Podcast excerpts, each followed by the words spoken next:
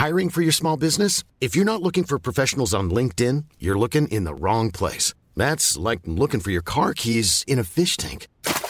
LinkedIn helps you hire professionals you can't find anywhere else, even those who aren't actively searching for a new job but might be open to the perfect role. In a given month, over 70% of LinkedIn users don't even visit other leading job sites. So start looking in the right place. With LinkedIn, you can hire professionals like a professional. Post your free job on linkedin.com slash people today.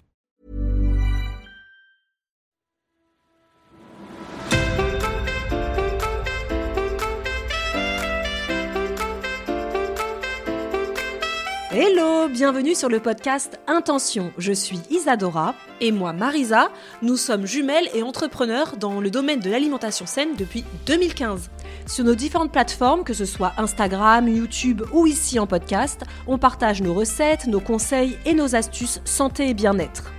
Alors, vous l'aurez compris, ici on parlera évidemment d'alimentation et de rééquilibrage alimentaire, mais comme l'assiette ne fait pas tout et que pour nous une vie saine c'est avant tout une vie épanouie, on parlera beaucoup d'hygiène de vie et d'épanouissement personnel à travers différentes discussions sans filtre, en solo, en duo ou en compagnie d'invités passionnés et surtout très passionnants.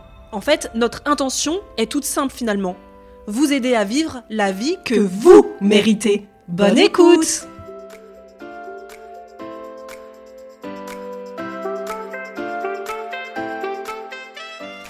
Bonjour et bienvenue dans un nouvel épisode. Coucou Isadora. Coucou Marisa, coucou Hélène. Coucou. Bonjour Hélène, ravie de t'avoir avec nous dans, ce, dans cet épisode. Ça fait longtemps qu'on voulait t'avoir mais concordance d'agenda, on n'arrivait pas trop à savoir, euh, ni toi ni nous, bref. Donc là, on est hyper contente de reprendre cette saison, cette nouvelle saison, la quatrième, avec euh, bah, toi en invité pour le deuxième, euh, le deuxième épisode. Et on va parler avec toi bah, de, ton rapport avec l'alimentation saine, avec l'hygiène de vie en règle générale, parce que ce qui est intéressant avec ton parcours et ce que tu partages en tout cas sur tes réseaux sociaux, c'est que tu es dans le cheminement pour aller vers une alimentation plus saine et tu n'es pas au bout, par exemple, comme certaines personnes qu'on a pu interviewer qui sont là depuis, enfin, qui sont dans une alimentation saine depuis des années. Toi, tu es en chemin, donc c'était intéressant de pouvoir euh, parler avec toi et, de, et que nos auditeurs puissent aussi avoir un autre discours que le nôtre, où nous, on a l'impression parfois que comme on est tellement dans l'alimentation saine, c'est une habitude, bah, parfois on oublie que c'est pas l'habitude de tout le monde. Et voilà, et puis l'idée c'est aussi de pouvoir euh, échanger toi sur tes les difficultés que tu rencontres euh, au quotidien dans, cette, dans ce cheminement, mais aussi tes découvertes, euh, les choses qui ont changé ta vie, enfin voilà, comme ça, ça peut aider les gens qui eux sont aussi, comme Isadora disait, dans ce cheminement. Parce que c'est vrai que sur les réseaux, tu as plein de gourous d'alimentation saine, hein, dont on fait partie, les relous là, qui font, qui croire que tout est parfait là, que nous, regardez ce qu'on mange, c'est tout, tout est bien. Mais parce que nous, ça fait tellement longtemps qu'on a entamé ce rééquilibrage alimentaire que et puis nous aussi, on, a, on en parlera, mais nous, on a une, éducation alimentaire qui est déjà quand même très, euh, très imprégnée en nous. Donc c'est vrai que l'intérêt de cet épisode, c'est que les personnes se reconnaissent aussi dans un parcours où les gens sont en même temps dans ce parcours en même temps que toi. Donc c'est intéressant. Et du coup, Hélène, parce qu'on parle, on parle, on parle, mais qui es-tu, Hélène? Donc, est-ce que tu peux nous dire un petit peu voilà, qui tu es euh, sur les réseaux sociaux? Parce que c'est vrai que tu es très présente sur les réseaux sociaux, notamment sur YouTube. Euh, et qui tu es? Après, on, on ira plus loin euh, plus tard, mais au moins déjà, bah, dis-nous un petit peu ton CV. Allez, tu as 5 minutes. Alors, je m'appelle Hélène, j'ai 36 ans, j'habite à Strasbourg, en Alsace. je suis, j'ai deux, deux, casquettes. Je suis, je vais pas dire le jour et la nuit, mais presque. Batman euh, gestionnaire, gestionnaire, de formation dans un OPCO euh, le jour et, euh, comme on aime appeler ça, une influenceuse la nuit et parfois la journée aussi. et du coup, je, je partage mon parcours notamment de perte de poids sur YouTube. Moi, je préfère YouTube à Instagram. et donc voilà, je fais ça depuis trois ans maintenant. Pour quelle raison tu as décidé de créer ta chaîne YouTube et partager, parce qu'en fait sur ta chaîne YouTube tu fais des weekly vlogs, comme on appelle ça dans, le jargon euh, YouTubesque, c'est-à-dire que tu fais un vlog qui, enfin tu postes une vidéo dans la semaine qui retrace toute la semaine euh, précédente, euh, et ces vlogs-là tu les appelles challenge perte de poids pourquoi tu as décidé de créer une chaîne YouTube et de partager justement ce challenge perte de poids euh, toutes les semaines? Mm. bah, J'ai décidé de, créer cette chaîne parce que j'étais déjà très consommatrice de vidéos YouTube et mon copain il m'a dit bah, pourquoi pas faire des vidéos? Donc j'avais commencé euh, sans... Euh, vraiment axé sur la perte de poids. Je parlais de tout et rien. Et puis, à force de faire des vidéos, alors j'avais fait une grosse pause parce que j'avais eu une fausse couche entre temps et du coup, j'avais plus trop envie de faire des vidéos. Et justement, lors de cette fausse couche, j'ai repris beaucoup de poids parce que je l'ai très mal vécu. Et, euh, en fait, je me suis dit, euh, bah, pourquoi je partagerais pas? Parce que c'était beaucoup plus la mode sur Instagram, les partages euh, perte de poids. Et il n'y avait pas grand-chose sur YouTube. Je me suis dit, mais pourquoi je le ferais pas? Ça me motiverait. J'aurais peut-être des tips de gens. Enfin voilà, je me suis dit, pourquoi pourquoi pas le faire? Je le tente. Si vraiment euh, je vois que bah ça me correspond pas, bah j'arrêterai, c'est pas grave. Et puis bah finalement, bah ça fait trois ans que je fais ça. Toutes les semaines. Ah oui, en effet, ça fait, ça fait longtemps. Et tu disais tout à l'heure, encore une fois, quand nous avions enregistré précédemment, tu disais que tu avais. Euh, tu disais tout à l'heure qu'en 2013, on t'a découvert une deuxième pathologie. Pourquoi c'était quoi la première? Bah l'obésité les, troubles du comportement alimentaire. Donc ça depuis toute petite. Euh, alors qu'en fait, j'avais aussi une autre pathologie qui m'a fait prendre énormément de poids en peu de temps. Et je la connaissais pas du tout et je pensais que c'était dû à l'alimentation alors qu'en fait, euh, bah pas vraiment. Donc quand tu as appris que tu avais le lymphodème, toi, tu ne le savais pas avant Parce que moi, moi je ne connais pas cette maladie. Moi, je pensais que c'était une maladie qu'on avait depuis qu'on était petite. Est-ce que tu l'as toujours eue et on te l'a découvert en 2013 Ou est-ce que c'est arrivé et est-ce que tu saurais expliquer comment ça arrive, ce type de maladie? Est-ce que ce c'est aussi, cette maladie? Alors, ça, dépend vraiment des gens. Euh, alors, moi, ça aurait commencé, parce que ça reste de la supposition, avec un lipodème, donc qui est un peu plus euh, connu aujourd'hui que le lymphedème. Et euh, comme j'ai, entre guillemets, bah, laissé traîner, mais je ne savais pas que j'avais cette maladie-là, ça s'est transformé en lymphedème. Donc le lymphedème, pour les gens qui ne connaissent pas cette maladie, c'est bah, la lymphe qui ne circule pas bien, moi personnellement, dans les membres inférieurs et qui ne sont pas drainés correctement par les ganglions. Et donc du coup, je stocke tout dans mes jambes. Mais il y a des femmes qui ont des lymphedèmes au bras, on peut en avoir même dans le visage hein, du lymphedème. Euh, au niveau du bras, c'est notamment des femmes qui ont un cancer du sein et donc qui ont plus les ganglions au niveau des aisselles et donc il n'y a plus de drainage, donc elles portent des manchons pour, euh, bah, pour euh, un peu tenir toute cette lymphe quoi. C'est fou ça. Il me semble que c'est une, une, autre influenceuse qui avait. C'est pas Amy qui. Voilà.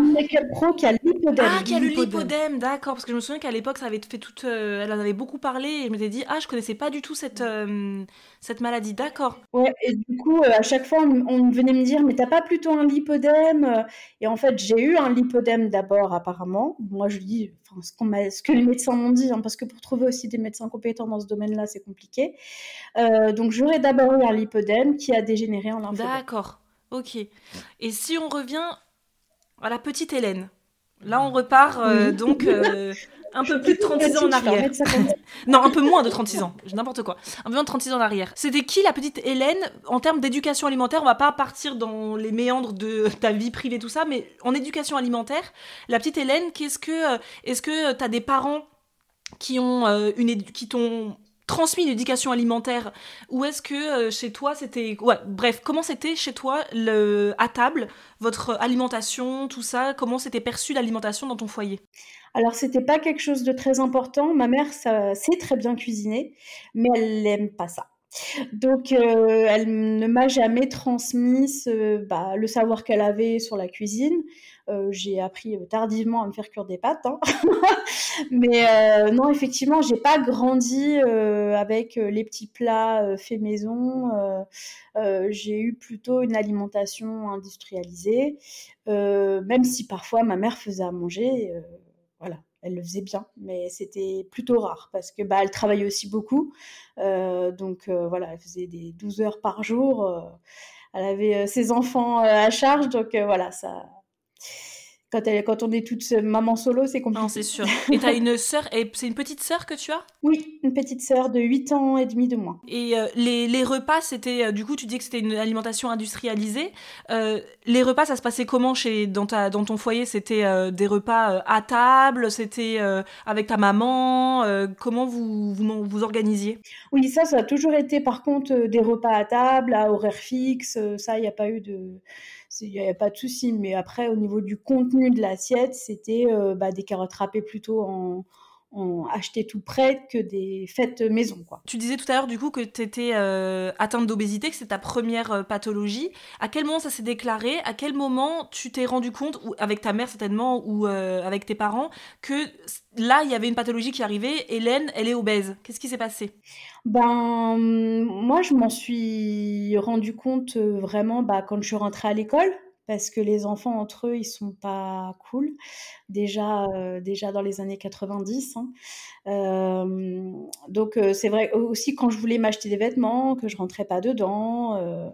voilà. Après, c'est vrai que de par ma situation familiale, j'ai pas fait attention à ça et du coup, c'est vrai que l'alimentation, c'était un peu là où je me réfugiais. Ça me faisait beaucoup de bien de manger, je mangeais en cachette, euh, voilà. J'ai vrai, j'ai encore, je pense, euh, des vrais troubles du comportement alimentaire depuis vraiment, euh, bon, toute petite. Hein. Franchement, je pourrais même pas vous donner un âge tellement ça fait très très longtemps. Et toi, au, au, fur et à mesure de la vie, tu, te, tu penses que tes troubles de comportement alimentaire sont venus de quoi? Bah de, je pense de mes soucis familiaux. voilà, parce que j'ai un papa, enfin, un papa absent qui nous a même pas reconnus à la naissance, euh, une maman qui travaillait beaucoup. Je... C'est un peu, euh, c'est pas bien de reprocher ça, mais c'est vrai que quand on est petit, bah, on voit pas beaucoup sa maman, on passe beaucoup de temps au centre, euh, au centre après l'école. après, elle a toujours essayé de faire son maximum, hein, dans le sens où pendant les vacances scolaires, les grandes vacances scolaires, je partais trois semaines en colo et après je partais trois semaines en vacances avec elle. Donc voilà, je t'ai jamais J'étais jamais euh, euh, à la maison euh, pendant les grandes vacances, ça c'est une chance aussi, hein, parce que tout le monde part pas en vacances. J'ai aussi grandi dans le 93, c'est pas un endroit rempli de verdure. voilà, c'est aussi, le contexte de la ville qui fait que, voilà, j'ai pas une enfance, je, je, garde pas un bon souvenir de mon enfance et de mon adolescence. Et c'est vrai que je pense que l'alimentation, même si aujourd'hui bah, j'empathie, elle m'a beaucoup aidée euh, à, surmonter plein de choses. Aussi mauvaise qu'elle eût été, hein. mais ça m'a beaucoup aidée. Parce que ta mère, elle te voyait pas du coup ce qu'elle proposait à table pour elle devait suffire. Elle te voyait pas euh, manger spécialement euh, entre les repas, grignoter. Elle voyait pas tout ça. Bah non, je cachais. Elle m'envoyait chercher un truc euh, à l'épicerie et puis j'en profitais pour acheter une tablette de chocolat et je la mangeais en cachette. Enfin voilà, c'était. Après, je tiens, je tiens juste à préciser pour cet épisode, mais pour tous hein, en règle générale, on n'est pas du tout là pour taper sur les parents tous les parents font du mieux qu'ils peuvent, et ça c'est évident, mais c'est toujours intéressant, je trouve, euh, pour nous, et moi c'est un truc que je pose très souvent aux gens euh, quand on parle d'alimentation, de savoir quelle est l'éducation alimentaire, parce que, mine de rien, ce qu'on transmet à nos enfants, c'est aussi euh, bah, leur bagage pour leur vie d'adulte. Donc c'est hyper intéressant, mais sans aucune culpabilité ou culpabilisation du rôle de parent. C'est une lourde tâche que d'être parent. On fera tous des erreurs, on en fait tous. Mais euh, voilà, c'est toujours intéressant de voir un petit peu comment ça se passe dans les familles, niveau alimentation, parce que quelque part, quand on est enfant, on reproduit ce que nos parents euh, bah, nous, montrent en fait, on, mime hein, complètement ce que font nos parents et ça va se répercuter on va remimer ça pendant des années, des années, des années. Donc à un moment donné, c'est chouette de se dire, est-ce qu'on peut casser quelque chose? Et toi, c'est ce que tu fais quelque part en, prenant une vie plus saine, en essayant d'aller sur un chemin d'une vie plus saine, bah, c'est aussi casser un petit peu euh, ce bagage, mais c'est plus long. Oui, c'est ça. Après, euh, comme je dis euh, souvent, je je vais pas pouvoir gommer en, en, deux temps, trois mouvements des années, des décennies de mauvaise alimentation, de, de, mauvais réflexes. Enfin voilà, c'est des choses qui sont ancrées, c'est des choses euh, pour lesquelles il faut être accompagné, c'est des choses. Euh, on ne fait pas ce que les réseaux essayent de nous montrer aujourd'hui, de, tout perdre en, en un rien de temps. Ça, c'est en tout cas pour moi, et je le, je le redirai jamais assez, tout ce que je dis n'engage que moi. Hein. et mon ressenti en tant que personne euh, malade euh, de, de l'alimentation, malade de, de, troubles du comportement alimentaire, c'est très compliqué de s'en défaire. Euh, c'est très compliqué aussi de prendre conscience des choses. Et euh, c'est là aussi où le, suivi avec quelqu'un en, qui on a confiance est important.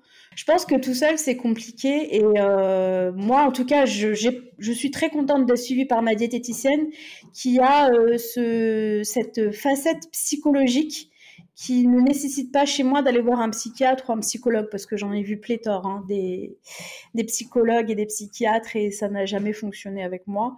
Elle, elle a un peu ces deux casquettes, et du coup, c'est vrai que sur des choses toutes simples, euh, du comportement alimentaire au quotidien, euh, elle réussit à me faire euh, prendre conscience de choses, genre par exemple, bah, hier j'avais plus faim, arrêté de manger. Avant, j'aurais fini mon assiette je, en me disant je vais pas gâcher, en me disant mais j'aurais peut-être faim après. Voilà. Alors que hier je l'ai arrêté et ça peut sembler bizarre ou vraiment un honneur pour des gens. Et pour moi, en fait, c'est une grande victoire. Du coup, j'étais contente. Je vais poster une photo sur Instagram.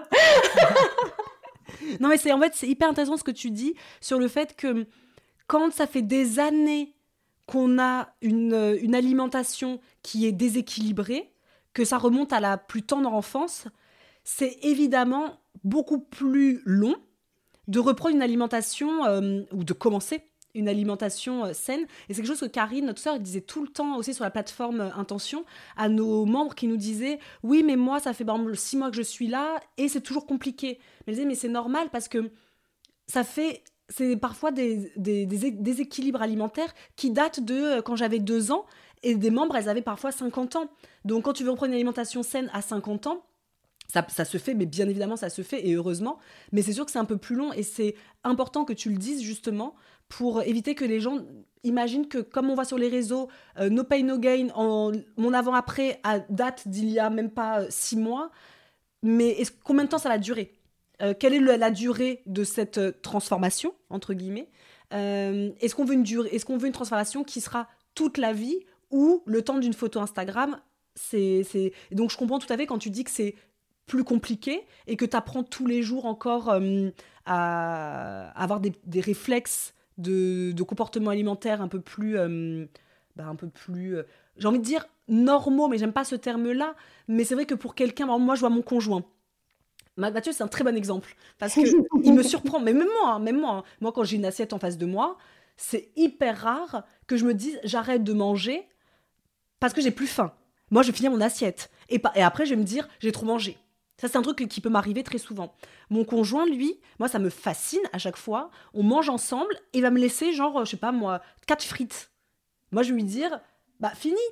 Il me dit, bah non, j'ai plus faim. Et moi, parfois, je le force. Hein. Je lui dis, attends, tu vas pas laisser quatre frites. Ça se, ça se congèle pas, euh, ça se garde pas pour le lendemain. Tu vas, on va pas laisser quatre frites. Et il me regarde à chaque fois, il me dit, Isadora, je ne veux plus manger, je n'ai plus faim, je n'ai pas envie de manger, donc je vais pas manger ces quatre frites. Et ça, c'est un truc, moi, qui me fascine, parce que ça prouve à quel point il est euh, conscient de ce qu'il est capable de manger, et il sait s'arrêter à un moment donné. Et tout le monde ne sait pas faire ça. Et moi, la première. Hein. Après, du coup, moi, ce que je fais, c'est que je fais des assiettes un peu plus petites, quitte à me resservir.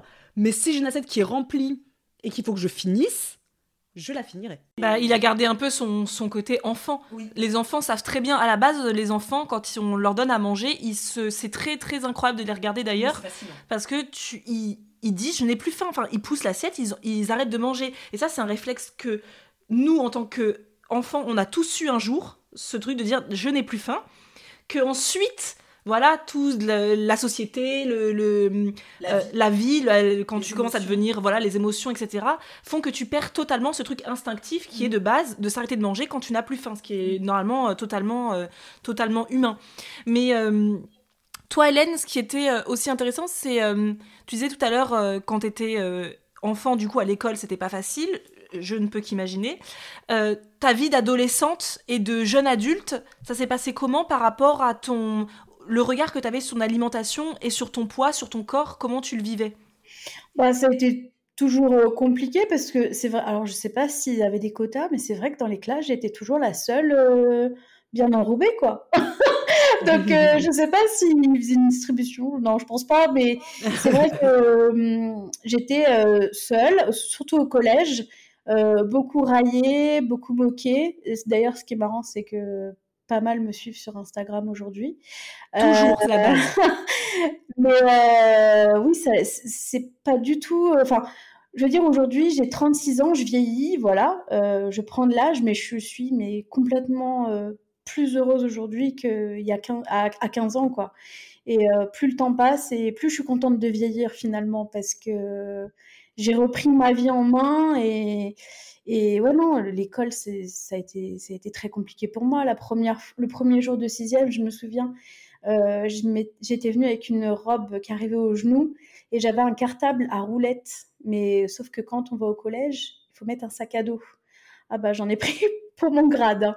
Euh, du fait que j'avais un cartable à roulettes, une robe euh, rouge, bah, elle n'était pas très jolie. Bon, ma mère, elle roulait pas sur l'or non plus. Mais voilà, moi j'étais contente de, mes affaires, mais ça plaisait pas euh, au collège, enfin, à l'ensemble des, collégiens euh, parce que j'étais pas à la mode, quoi. Bah après, j'ai jamais été vraiment à la mode, moi. Nous non plus. On se rappellera toujours de la paire de chaussures de notre mère qu'elle nous a offerte. Ah nous habitions au Maroc et le Maroc c'était quand même le pays un peu de la contrefaçon. Il y avait quand même beaucoup.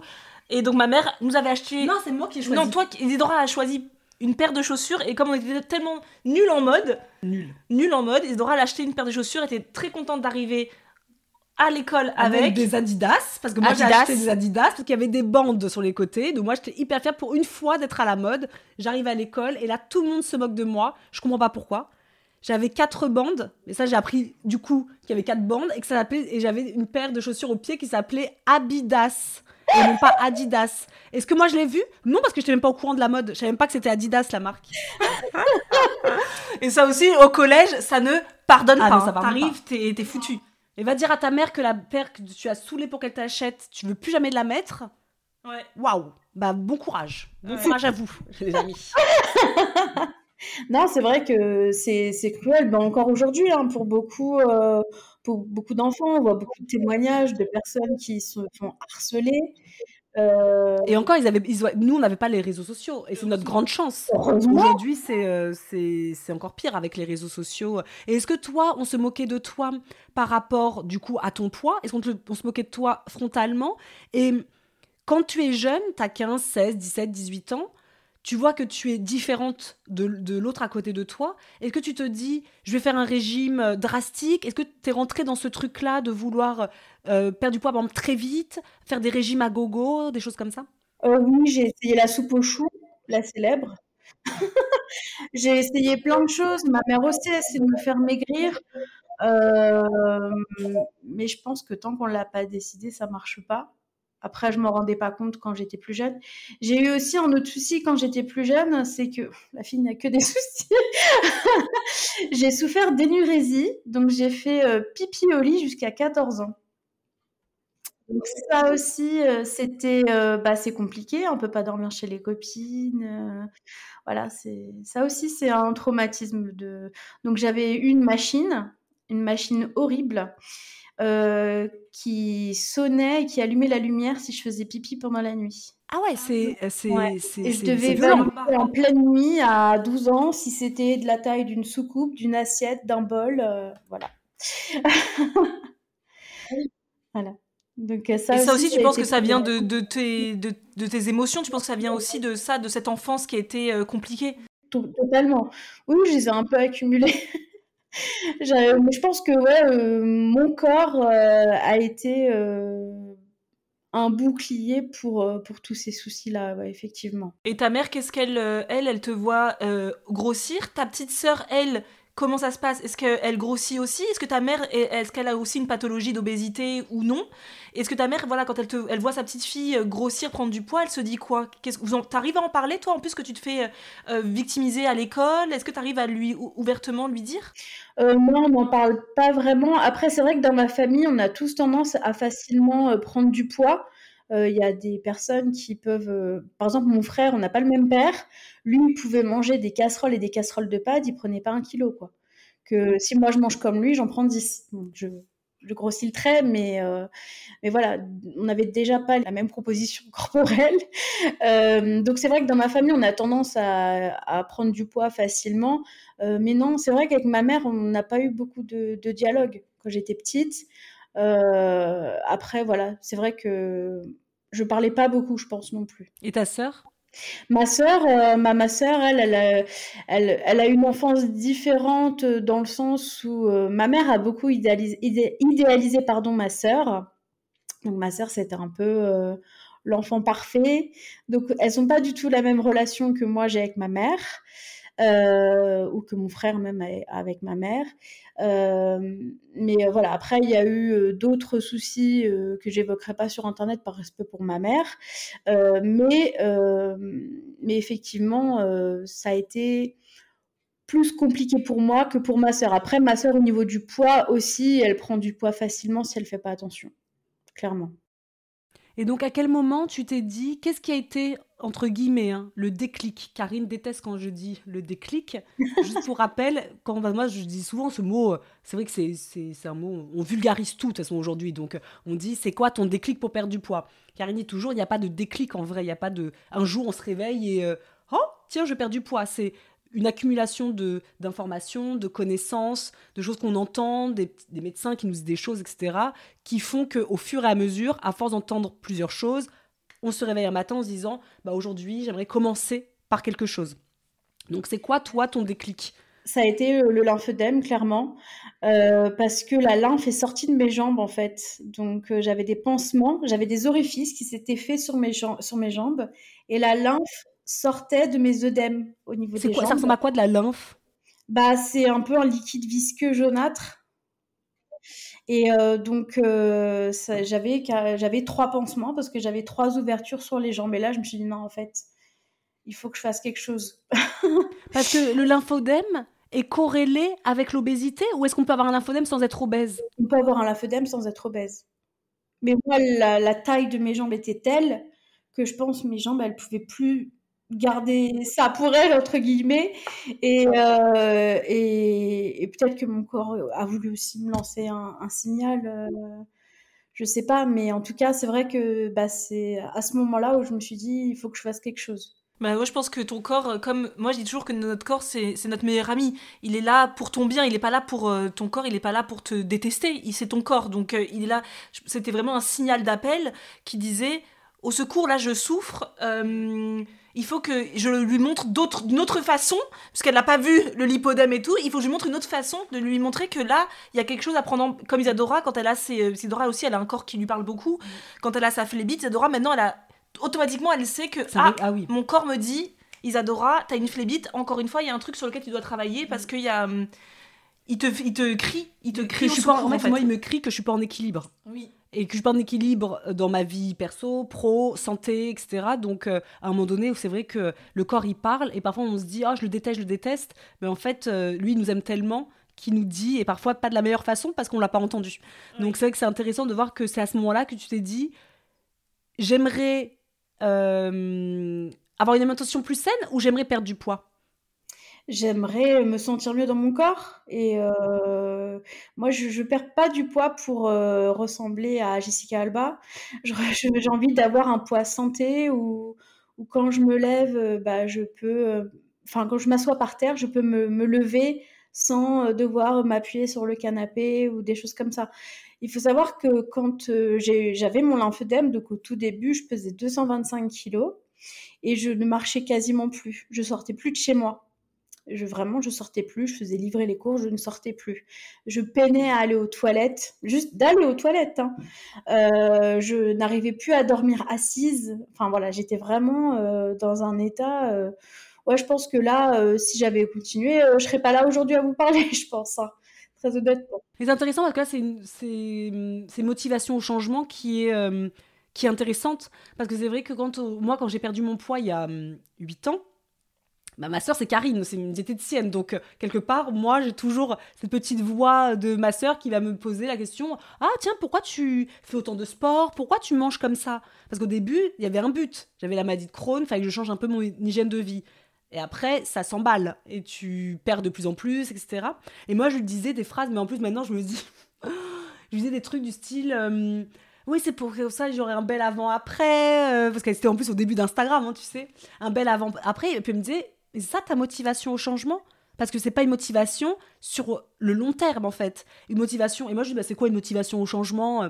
Mais bah, Moi, mes patients, ça va être euh, bah, une grand-mère qui est obèse depuis des années et qui euh, souffre de ne pas pouvoir courir derrière ses petits-enfants quand celle qui les garde, des choses comme ça. Et ça, c'est une motivation suffisamment importante qui fait qu'elle ne lâchera pas jusqu'au bout.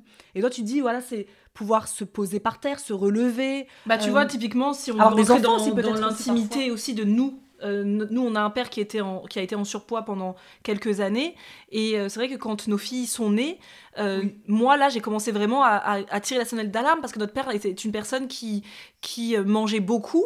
Nous, on le voyait évidemment, hein, ça se voit évidemment. Et c'est vrai que quand nos filles sont nées, là, on a commencé à dire Papa, nous, on veut que tu vives longtemps pour voir nos filles, peut-être un jour se marier, peut-être un jour, bref, rester avec nous. Parce que c'est vrai que notre père, il est diabétique, ça on l'a déjà dit plusieurs fois, il est Il diabétique, il a du cholestérol, il a la goutte très régulièrement, etc., etc., etc.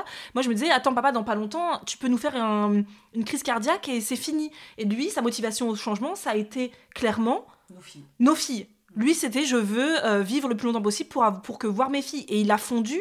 Et en même temps, il a arrêté son travail parce qu'en fait, il s'est rendu compte que son métier le, le, le, le- lui plaisait pas du tout et que manger, bah, c'était son réconfort, en fait, tout simplement. Et, Et puis, pareil, hein, comme toi, hein, euh, ou comme nous tous, quelque part, une éducation alimentaire. Alors, pas alimentation, c'est plutôt une éducation euh, où tu en manques. Elle, lui, c'était un, un peu un manque d'amour. Euh, C'est un Africain, donc l'amour ne se montre pas du tout de la façon où aujourd'hui, avec la, la parenté positive, on a l'impression qu'il faut toujours faire des câlins, mais à l'époque, il n'y avait pas tout ça. Et du coup, lui, il mangeait comme un réconfort, comme une sorte d'amour en fait. Et ça lui a duré des années. Et c'est vrai que là, depuis nos filles sont là, il a perdu énormément de poids, mais surtout, il me disait, tout... en plus, il me l'a dit il y a quelques jours là, je n'ai plus jamais fait de goutte. Je n'ai plus mon diabète qui est euh, au taquet. Et les migraines, parce qu'il était très très Ouais. très migraineux tout le temps, et nous on lui disait, mais. Et comme nous, c'est notre métier, et que nous, on connaît, on sait le pouvoir de l'alimentation saine dans une, dans une vie, à quel point ça peut vraiment tout changer, mais il l'écoutait pas, parce que lui avait. C'était laissez-moi manger ce que je veux. Mm, Parfois on s'engueulait à table, ouais, on s'engueulait ouais. beaucoup à table à cause de ça parce que moi je voulais juste pas que mon père meure tout simplement et que lui il ne voyait pas euh, ce, cette, euh, ce, moi, ce que, cette tristesse que j'avais, cette peur que j'avais. Euh, et maintenant qu'il y a eu nos filles, c'était vraiment pour lui une vraie motivation au changement de moi, je vais pas mourir maintenant. Et quand je dis mourir, c'est, je suis pas dramatique en le disant, quoi. Vraiment, on a eu, des, on a eu vraiment peur, quoi. Donc, euh, c'est des belles motivations au changement quand. Bah, c'est pas c'est au-delà juste de vouloir avoir euh, un, ma- un maillot de bain sur la place cet été. C'est- Ça n'a rien à voir là. Ouais, c'est ça, tout à fait. C'est d'avoir euh, bah, toutes les possibilités qui s'offrent à moi dans la vie. Euh, voilà, je sais que j'aurai jamais un, un corps parfait, j'aurai toujours des cicatrices. Enfin, mon lymphœdème va laisser des traces, c'est certain, mais je m'en fous. Tant, je- je- en fait, j'ai toujours dit, je rêve d'avoir juste des jambes droites. Voilà. Parce qu'aujourd'hui, bah, elles sont pleines d'œdèmes, c'est, c'est handicapant concrètement. hein. J'ai beaucoup de pertes d'équilibre, enfin, c'est, c'est compliqué à vivre. Euh, mais euh, voilà, moi je veux avoir des jambes droites. Voilà, c'est mon rêve de pouvoir mettre un pantalon sans devoir euh, me plier. en voilà, quand je prends ma douche, quand je sors de ma douche, il faut que je prenne 10 minutes pour essuyer tous les plis. Enfin voilà, c'est c'est pas. Je veux plus tout ça aujourd'hui. Voilà. Et concrètement, du coup, quand tu as su, quand vu ton, la lymphe qui sort, etc., et tu te dis, voilà, je veux me, je veux me reprendre en, enfin, me prendre en main tout simplement, tu, ça commence par quoi? C'est quoi ton, si tu te souviens, hein, c'est quoi ton premier, euh, ton premier geste? Parce qu'on commence pas tout d'un coup, généralement, il y a un geste qu'on fait. euh, Moi, par exemple, c'était euh, d'acheter des, des baskets et d'aller courir. C'était mon premier Ben, geste. moi, j'avais deux infirmières qui venaient me faire mes pansements à la maison, qui Mhm. m'orientaient vers un endocrinologue pour commencer. Oui. Donc j'ai euh, ensuite euh, été euh, donc sur proposition de l'endocrino en centre de cure euh, pour réapprendre à manger et je devais y rester 21 jours et j'y suis restée 9 mois. Ah oui, Euh, Parce que en- donc entre temps c'est là où on a décelé mon lymphœdème et en fait ils m'ont dit on te lâche pas, on va te trouver un spécialiste. Donc moi j'habite à Strasbourg. Le seul spécialiste que j'avais trouvé à l'époque c'était à Mulhouse. Donc à Mulhouse c'est au sud de l'Alsace, c'est à une heure et quart de Strasbourg, quoi. Parce que j'avais déjà vu un angiologue à, à Strasbourg qui m'avait juste donné des antibiotiques. Donc effectivement, ça avait arrêté les écoulements de lymphe. Je ne sais pas par quel miracle. Ça avait arrêté, mais dès que j'arrêtais les antibiotiques, bah, ça reprenait. Quoi. Donc, c'était pas la solution. Donc, la solution pour le lymphodème, c'est la contention. Et ça, en fait, bah, je l'ai su que quand j'ai rencontré ce spécialiste à Mulhouse. Donc, j'avais, euh, je suis restée neuf mois euh, là-bas. Je suis ensuite allée. Euh, enfin, j'ai fait des allers-retours aussi à Mulhouse pour faire des séances justement de, bandages parce que je pouvais pas marcher avec les bandages, donc je faisais deux semaines d'hospitalisation à peu près. Mais dès qu'on enlève les bandes, c'est comme une gaine d'eau en fait. Si tu, si, tu enlèves les bandes, bah, ça revient en fait. Donc, euh, a été prise la décision de me faire opérer, de, enfin, de diminuer un peu le volume de mes œdèmes et de me faire opérer derrière pour euh, garder un peu ce bénéfice-là. Euh, bon, après, en tout cas, il s'est avéré que le, chirurgien n'a pas pu opérer plus qu'il n'espérait parce que finalement, il y avait beaucoup de vaisseaux en dessous, il ne pouvait pas prendre le risque. Donc là, la prochaine opération, on m'a dit, il faut que j'arrive en dessous des, trois chiffres, quoi, concrètement. D'accord. Donc c'est ça un peu le challenge. Voilà, voilà. Pour moi, c'est ça. C'est euh, l'opération de mes jambes. Après, euh, ça, c'était il y a 6, 7 ans, 8 ans. Aujourd'hui, le lymphedème, c'est vraiment euh, quelque chose dont on parle un peu plus, le lymphedème, le lipodème. Euh, j'ai, euh, et puis ça, je l'ignorais, cette chance d'habiter à proche de l'Allemagne, où eux sont très avancés sur le sujet. Il y a des cliniques de lymphedème carrément. Alors aujourd'hui, je me sens pas prête de partir trois semaines. J'ai pas envie d'arrêter mon travail, d'arrêter mon quotidien dans lequel j'ai trouvé mon équilibre aujourd'hui. Euh, j'ai pas envie de quitter ma maison, voilà. Donc aujourd'hui, j'ai fait le choix de ne pas aller dans ce type de, de, centre. Euh, juste fait le choix d'aller rencontrer un autre angiologue pour avoir un deuxième avis que je rencontre là au mois de novembre, qui m'a été euh, recommandé par ma nouvelle kiné que j'ai rencontrée via Instagram et qui est spécialisée euh, en lymphologie, donc par, par hasard. Elle m'a rencontrée sur Instagram et c'est très rare, en fait, les kinés qui, qui font ça. En général, c'est une perte d'argent pour eux parce qu'ils sont obligés de rester sur la personne. Parce que moi, les bottes de pressothérapie, c'est pas du tout recommandé. Parce que les kinés, bah, ils font souvent deux, deux, patients en même temps. Ils font euh, un qui fait du sport et puis euh, l'autre qui fait, ils l'aident à faire des mouvements. Moi, ils sont obligés de rester focus sur moi en fait pendant euh, bah, normalement une demi-heure. Donc moi, j'ai souvent eu ça en plus, des séances d'une demi-heure sur une jambe et puis la, séance d'après sur l'autre jambe. Là, elle, la grande chance que j'ai, c'est qu'elle me fait donc deux séances d'un coup, donc une heure, et elle me fait les deux jambes. Et donc, elle m'a recommandé une spécialiste, euh, angiologue à Strasbourg, que je vais aller voir parce que je, j'ai, je ressens ce besoin euh, d'aller au bout des choses parce qu'en fait, on m'a jamais euh, fait de, d'examen en profondeur. Et euh, je trouve ça bizarre. Donc, euh, je me suis dit qu'au bout de tant d'années, je, ouais, j'aurais aimé avoir un deuxième avis médical. Je trouve que c'est important. Et dans ce centre où tu es resté neuf mois, oui. c'est, on, au-delà de, du lymphodème, on t'apprenait aussi, on te faisait à manger, c'est eux qui faisaient à manger, c'était euh, comme un centre euh, pour perdre du poids, c'était quoi comme type de oui, centre? Oui, c'est ça, il y, avait, euh, il y avait des cours de piscine, il y avait de la marche, on allait faire de la marche parce que c'était dans, une, dans un village alsacien, donc il y avait beaucoup d'espaces verts, il y avait des cours de cuisine, j'ai appris beaucoup de choses là-bas, notamment. non, c'était, c'était... Après, voilà, ça restait quand même comme si tu étais à l'hôpital, quoi. C'était une chambre médicalisée. Euh, en plus, c'était euh, loin. À l'époque, j'avais personne qui avait le permis. J'avais quasiment pas de visite. Enfin, c'était voilà. Mais en fait, même si voilà, j'étais euh, bah, quasiment toute seule là-bas, et ben ces neuf mois ont été très bénéfiques pour moi parce que j'en suis ressortie avec 60 kilos en moins. Ah, ah oui, en effet. Donc toi, tu, quand tu es ressortie de là, c'était quoi ton état d'esprit? En fait, je suis sortie de là-bas à la base, j'y étais rentrée pour faire le bypass parce que je me suis dit, euh, avant de commencer tout ça, oh, j'y arriverai jamais toute seule, euh, je, vais faire, euh, je vais faire le bypass ou une sleeve, enfin, ce que le médecin voudra bien me faire comme intervention. Et en fait, donc j'étais rentrée là-bas. C'est ironique, moi je trouve. On m'a dit, oui, mais pour faire le bypass, il faut perdre du poids. Ah, d'accord. vous avez un poids trop haut, on peut pas vous faire le bypass. Ok, mais moi je vais faire le bypass parce que j'arrive pas à perdre du poids. On fait comment c'est là où elle m'a dit bah vous allez en cure, on va vous montrer un peu comment faire parce que je partais vraiment de zéro et je pense qu'elle a eu la bonne la bonne initiative de m'envoyer là-bas. Et euh, donc finalement, ils m'ont accompagnée sur, euh, sur toute cette durée-là parce que je devais perdre 60 kilos et je les ai perdus. Je les ai aussi perdus, je tiens à le souligner, pas, que grâce à l'alimentation, mais aussi parce qu'ils avaient réussi à réduire mes œdèmes et j'ai énormément de poids dans mes jambes. Et le fait de réduire mes œdèmes, j'avais perdu, je crois, la première fois ils m'ont fait des contentions, j'avais perdu 10 kilos en une semaine, juste avec les contentions. Donc, euh, donc voilà, déjà, euh, voilà, je suis repartie 60 euh, kilos en moins. Et quand je suis sortie de, là-bas, je me suis dit, j'ai plus envie de faire le bypass, j'y arrive toute seule. Bah, c'est bon, je vais continuer. On m'a donné des billes, je vais le faire toute seule.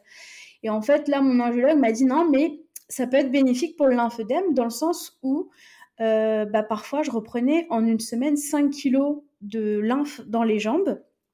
Et c'est vrai que depuis que j'ai fait le bypass, j'ai plus trop. Moi, j'ai l'impression que ça se. Ça Est-ce que tu as fait le bypass? Hein? Tu as été opéré?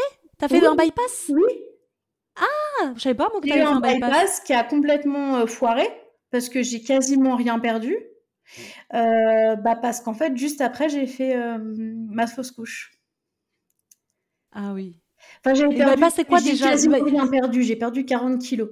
Mais par rapport à. C'est quoi le bypass déjà? C'est quoi C'est quand on coupe. J'ai jamais le, entre le bypass et le et la sleeve. C'est quoi le Alors la sleeve, c'est on te coupe juste un bout de l'intestin et le bypass, c'est on te coupe un bout de l'intestin ah et on te dérive l'intestin grêle pour la malabsorption. Et en fait, j'ai été opérée début juin des jambes et fin juin du bypass. D'accord, en effet. Voilà. Donc finalement, je l'ai fait sur les conseils de mon angiologue. Et euh, aujourd'hui, euh, quand on me demande si je regrette de l'avoir fait, je réponds euh, que je regrette pas grand-chose dans ma vie, mais ça, je pense que je le regrette parce qu'aujourd'hui, j'ai plus de, soucis, parce que je dois prendre des vitamines à vie, parce que il y a plein d'aliments qui passent pas. Les pâtes, c'est un peu la loterie. Si j'en mange, il y a une chance sur deux que je revomisse, huit ans après encore. Hein. Euh, donc voilà, je, je l'ai fait parce qu'on me l'a conseillé par rapport à mon lymphedème et je pense que ça a été bénéfique euh, par rapport à ces, à ces prises de poids intempestives. Mais pour moi, dans, ma, dans mon appréhension de l'alimentation, ça peut être un frein. Parce qu'en fait, après mon bypass, il n'y avait que l'avocat et le saumon qui passaient. je mangeais que de l'avocat et du saumon. Donc, ah oui, c'est compliqué après de d'imaginer euh, apprendre avoir une alimentation équilibrée et une assiette équilibrée, alors que de toute façon, c'est plus toi qui, qui est maître de, de l'alimentation que tu vas ingérer. Exactement. C'est ton bypass en fait qui est le maître de ces intestins qui se disent ah bah non ça j'aime pas donc euh, c'est plus compliqué en effet. En fait c'est à l'encontre un peu de ce qu'on t'avait appris à... dans le centre où on devait t'apprendre des assiettes euh, équilibrées etc. Et quand tu veux le refaire chez toi mais qu'en fait tu as un bypass qui te dit bah non toi, on n'aime pas, euh, on n'aime pas le brocoli, c'est un peu plus compliqué, j'imagine. Ouais, c'est totalement ça. Et euh, donc, bah, ça m'a un peu, ouais, ça m'a un peu euh, ennuyé de me dire, bah, en fait, j'étais de bonne volonté, j'aurais bien aimé continuer ce que j'avais appris, mais en fait, je peux pas parce que bah, mon corps veut pas ingérer des aliments. après, voilà, c'est vrai que je trouve qu'aujourd'hui, cette opération, on l'a fait un peu trop facilement aussi. Euh, pour exemple, j'avais eu un problème à la cuisse, j'avais eu, c'est pas un kyste, c'est euh, une sorte de boule, je sais plus comment ça s'appelle, dans la cuisse, donc j'avais été aux urgences. Et ils ont fait descendre un chirurgien euh, bariatrique, je ne sais pas pourquoi, je venais un problème à la cuisse, qui était prêt à me donner rendez-vous pour m'opérer. Il ne connaissait ni d'Ève ni d'Adam, il ne connaissait pas mon, dossier médical. Mmh. Et bah, en fait, je lui ai dit clairement ce que je pensais. Je lui ai dit, bah non, en mmh. fait, vous ne me connaissez pas comment c'est possible que vous me proposiez même de, de, m'opérer alors que vous ne connaissez même pas euh, mon, rapport à l'alimentation. Vous voyez juste mon état physique comme il est là. Mm. Et, en fait, euh, je trouve qu'elle est un peu faite euh, facilement parce que très honnêtement, le suivi psychiatrique, on raconte un peu ce qu'on veut et puis ça passe. Hein. oui, oui, j'imagine. Et quand tu as fait ça, du coup, une fois que tu as fait le bypass, il y a eu la fausse couche qui t'a créé d'autres émotions qu'il a fallu aussi probablement combler et un peu chouchouter par l'alimentation. Quand tu fais tes vlogs non, t'avais arrêté les vlogs et t'as repris du coup après la fausse Alors, couche? Je faisais pas de vlog, euh, je parlais pas vraiment de ma vie euh, de Ouais. perte de poids avant ma fausse couche. Donc moi j'ai commencé euh, YouTube, euh, je sais plus, en 2016, un truc comme ça, euh, ou 2017. Et puis j'ai fait ma fausse couche peu de temps après. Hein, je faisais, j'étais pas très régulière sur YouTube. hein. Je suis vraiment régulière depuis que je fais mes vlogs parce que ça m'aide beaucoup. Et, euh, et oui, donc euh, j'ai eu cette fausse couche-là qui m'a mis un coup, euh, qui me met toujours un coup encore aujourd'hui. hein. Je pense que c'est normal parce que la fausse couche, elle est tellement banalisée. Enfin, on vient de perdre un bébé, on entend des trucs, c'est hallucinant de la part des médecins, de la part des proches aussi. Euh, c'est très compliqué à vivre déjà de base. Alors si en plus on se mange les remarques autour, ça enfonce euh, la tête sous l'eau, c'est un régal. Et donc euh, j'ai repris un peu de temps après mes vidéos en me disant, eh ben j'ai pris, moi là j'ai pris un prétexte. Je sais pas si Karine apprécierait. J'ai pris le prétexte du 1er janvier en me disant on est le 1er janvier, vas-y, c'est maintenant ou jamais. Tu commences à aller mieux. Tu peux, tu te dis qu'en partageant ça sur, euh, sur les réseaux, ça peut t'aider. Puis si jamais ça te saoule, t'arrêtes, tu supprimes tout. Et puis ciao les gars, on se reverra peut-être un jour, je ne sais pas. Et puis finalement, ça, ça m'aide énormément. Ça m'aide à, à, à tenir le cap. Ça m'a aidé à faire de belles rencontres. J'ai rencontré ma diététicienne grâce à Instagram. J'ai rencontré ma kiné grâce à Instagram. Euh, j'ai, ouais, franchement, c'est. Alors, il y a des, il y a des mauvais côtés parce qu'il y a toujours des gens qui viennent euh, te donner leurs conseils. euh, pourquoi tu fais pas le régime hydrique, des trucs comme ça. Moi, je le vois souvent sous tes commentaires, euh, mais faudrait pas que t'achètes ça. Et en plus, c'est ça souvent que je vois quand tu fais tes retours de course. Que je fais plus. Quand tu fais des. Tu fais plus? T'en fais plus? Non. Non, ça, ça, ça saoulait pour des commentaires ou pas? Bah, ça saoulait dans les commentaires, sauf quand je faisais un petit disclaimer au début, là, ça allait. Oui. Mais euh, en fait, euh, bah, je montrais mes courses euh, totales, donc celles de mon conjoint. Et oui, tu prends ton conjoint comme prétexte, c'est toi qui bois l'orangina, alors que je bois pas de gazeux dans ma vie. Mais les gens ne me connaissent pas, mais pensent Oui. me connaître parce que je fais des vidéos. Mais dans ma Mhm. vie, je bois pas du tout de gazeux à cause du bypass. Donc, euh, à un moment donné, euh, j'en ai moins fait parce que par rapport à ça, et puis parce que je trouvais ça un peu hum, redondant, et parce que j'ai adapté ma façon de faire mes courses aussi. Donc, je les fais plus en une fois. Euh, j'essaye d'aller à la boucherie, j'essaye d'aller dans différents endroits et je pense pas tout le temps acheter une D'accord, oui, bah oui, bien sûr. Et toi, là, qu'est-ce qui, aujourd'hui, dans ce chemin vers une alimentation plus saine, parce que finalement, toi, c'est pas que l'alimentation que ton, ton cheval de bataille, c'est aussi parce que tu, fais, tu partages aussi beaucoup euh, tes séances de d'aqua... Aqua tout, je fais tous les cours Aqua d'aqua, tout sauf le bike parce que le vélo est pas adapté. Voilà. Euh, C'est- c'est quoi, ouais. toi, aujourd'hui la, la- Alors, la première question, c'est quelle est la difficulté que tu rencontres le plus aujourd'hui dans ce cheminement? Et quelle a été pour toi la plus grosse découverte qui t'a vraiment... Tu t'es dit, ah ouais, là, franchement, je, je Ça savais vaut pas... le coup. Ça vaut le coup quand même d'être dans ce cheminement. Euh, bah, dans, dans le cheminement du sport, tu veux dire? Non, de, de tout, dans, l'hygiène de dans, dans vie. l'hygiène de vie, alimentation, sport. euh. Bah, ça vaut le coup parce que, parce que je galère pour euh, beaucoup moins de choses. je peux avoir une vie un peu plus classique tout le temps.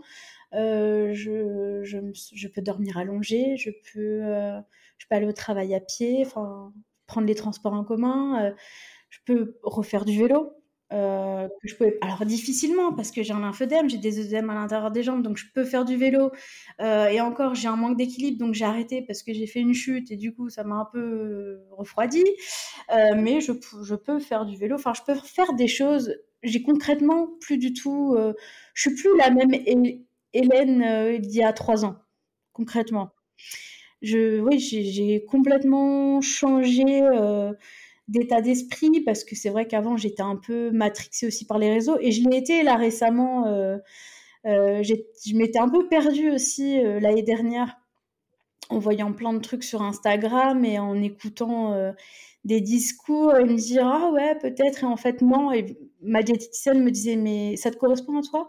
Et en me faisant réfléchir elle me dit, je lui disais bah non elle me dit bah pourquoi tu veux le faire? Mm, non, c'est vrai, ça c'est très, c'est, très important et ça c'est, vrai que Karine elle disait tout le temps ça. Il y a, y a, plein de, choses qui, qui, sont véhiculées et pas que sur les réseaux depuis la nuit des temps. Hein. avant il y avait des magazines féminins qui véhiculaient aussi eux-mêmes leur propre euh, part de, de, d'informations. Il y a tellement d'informations partout sur l'alimentation, sur le sport, partout, partout, partout, que si on revient pas à soi à chaque fois, on part vite à tout tester, à faire exactement. Elle, elle mange ça le matin mais est-ce que moi j'ai envie de manger le matin? Est-ce que moi j'ai faim le matin? Est-ce que moi Et en fait, on s'écoute plus. On oublie qu'on est une personne à part entière et que on, rentre dans les mêmes codes que ce que l'on voit partout. Et mais est-ce qu'ils sont, est-ce qu'ils représentent moi qui je suis? Est-ce que ça rentre dans mes valeurs? Est-ce que ça rentre dans mon, dans mon quotidien, dans ma routine? Est-ce que j'ai des enfants? Est-ce que j'ai un passé? Est-ce que j'ai un passé? Par exemple, il y a des, des, des, personnes qui ont des problèmes alimentaires parce qu'ils ont, ils ont connu des violences dans leur jeunesse et que bah c'est compliqué de. On n'a pas tous les mêmes vies.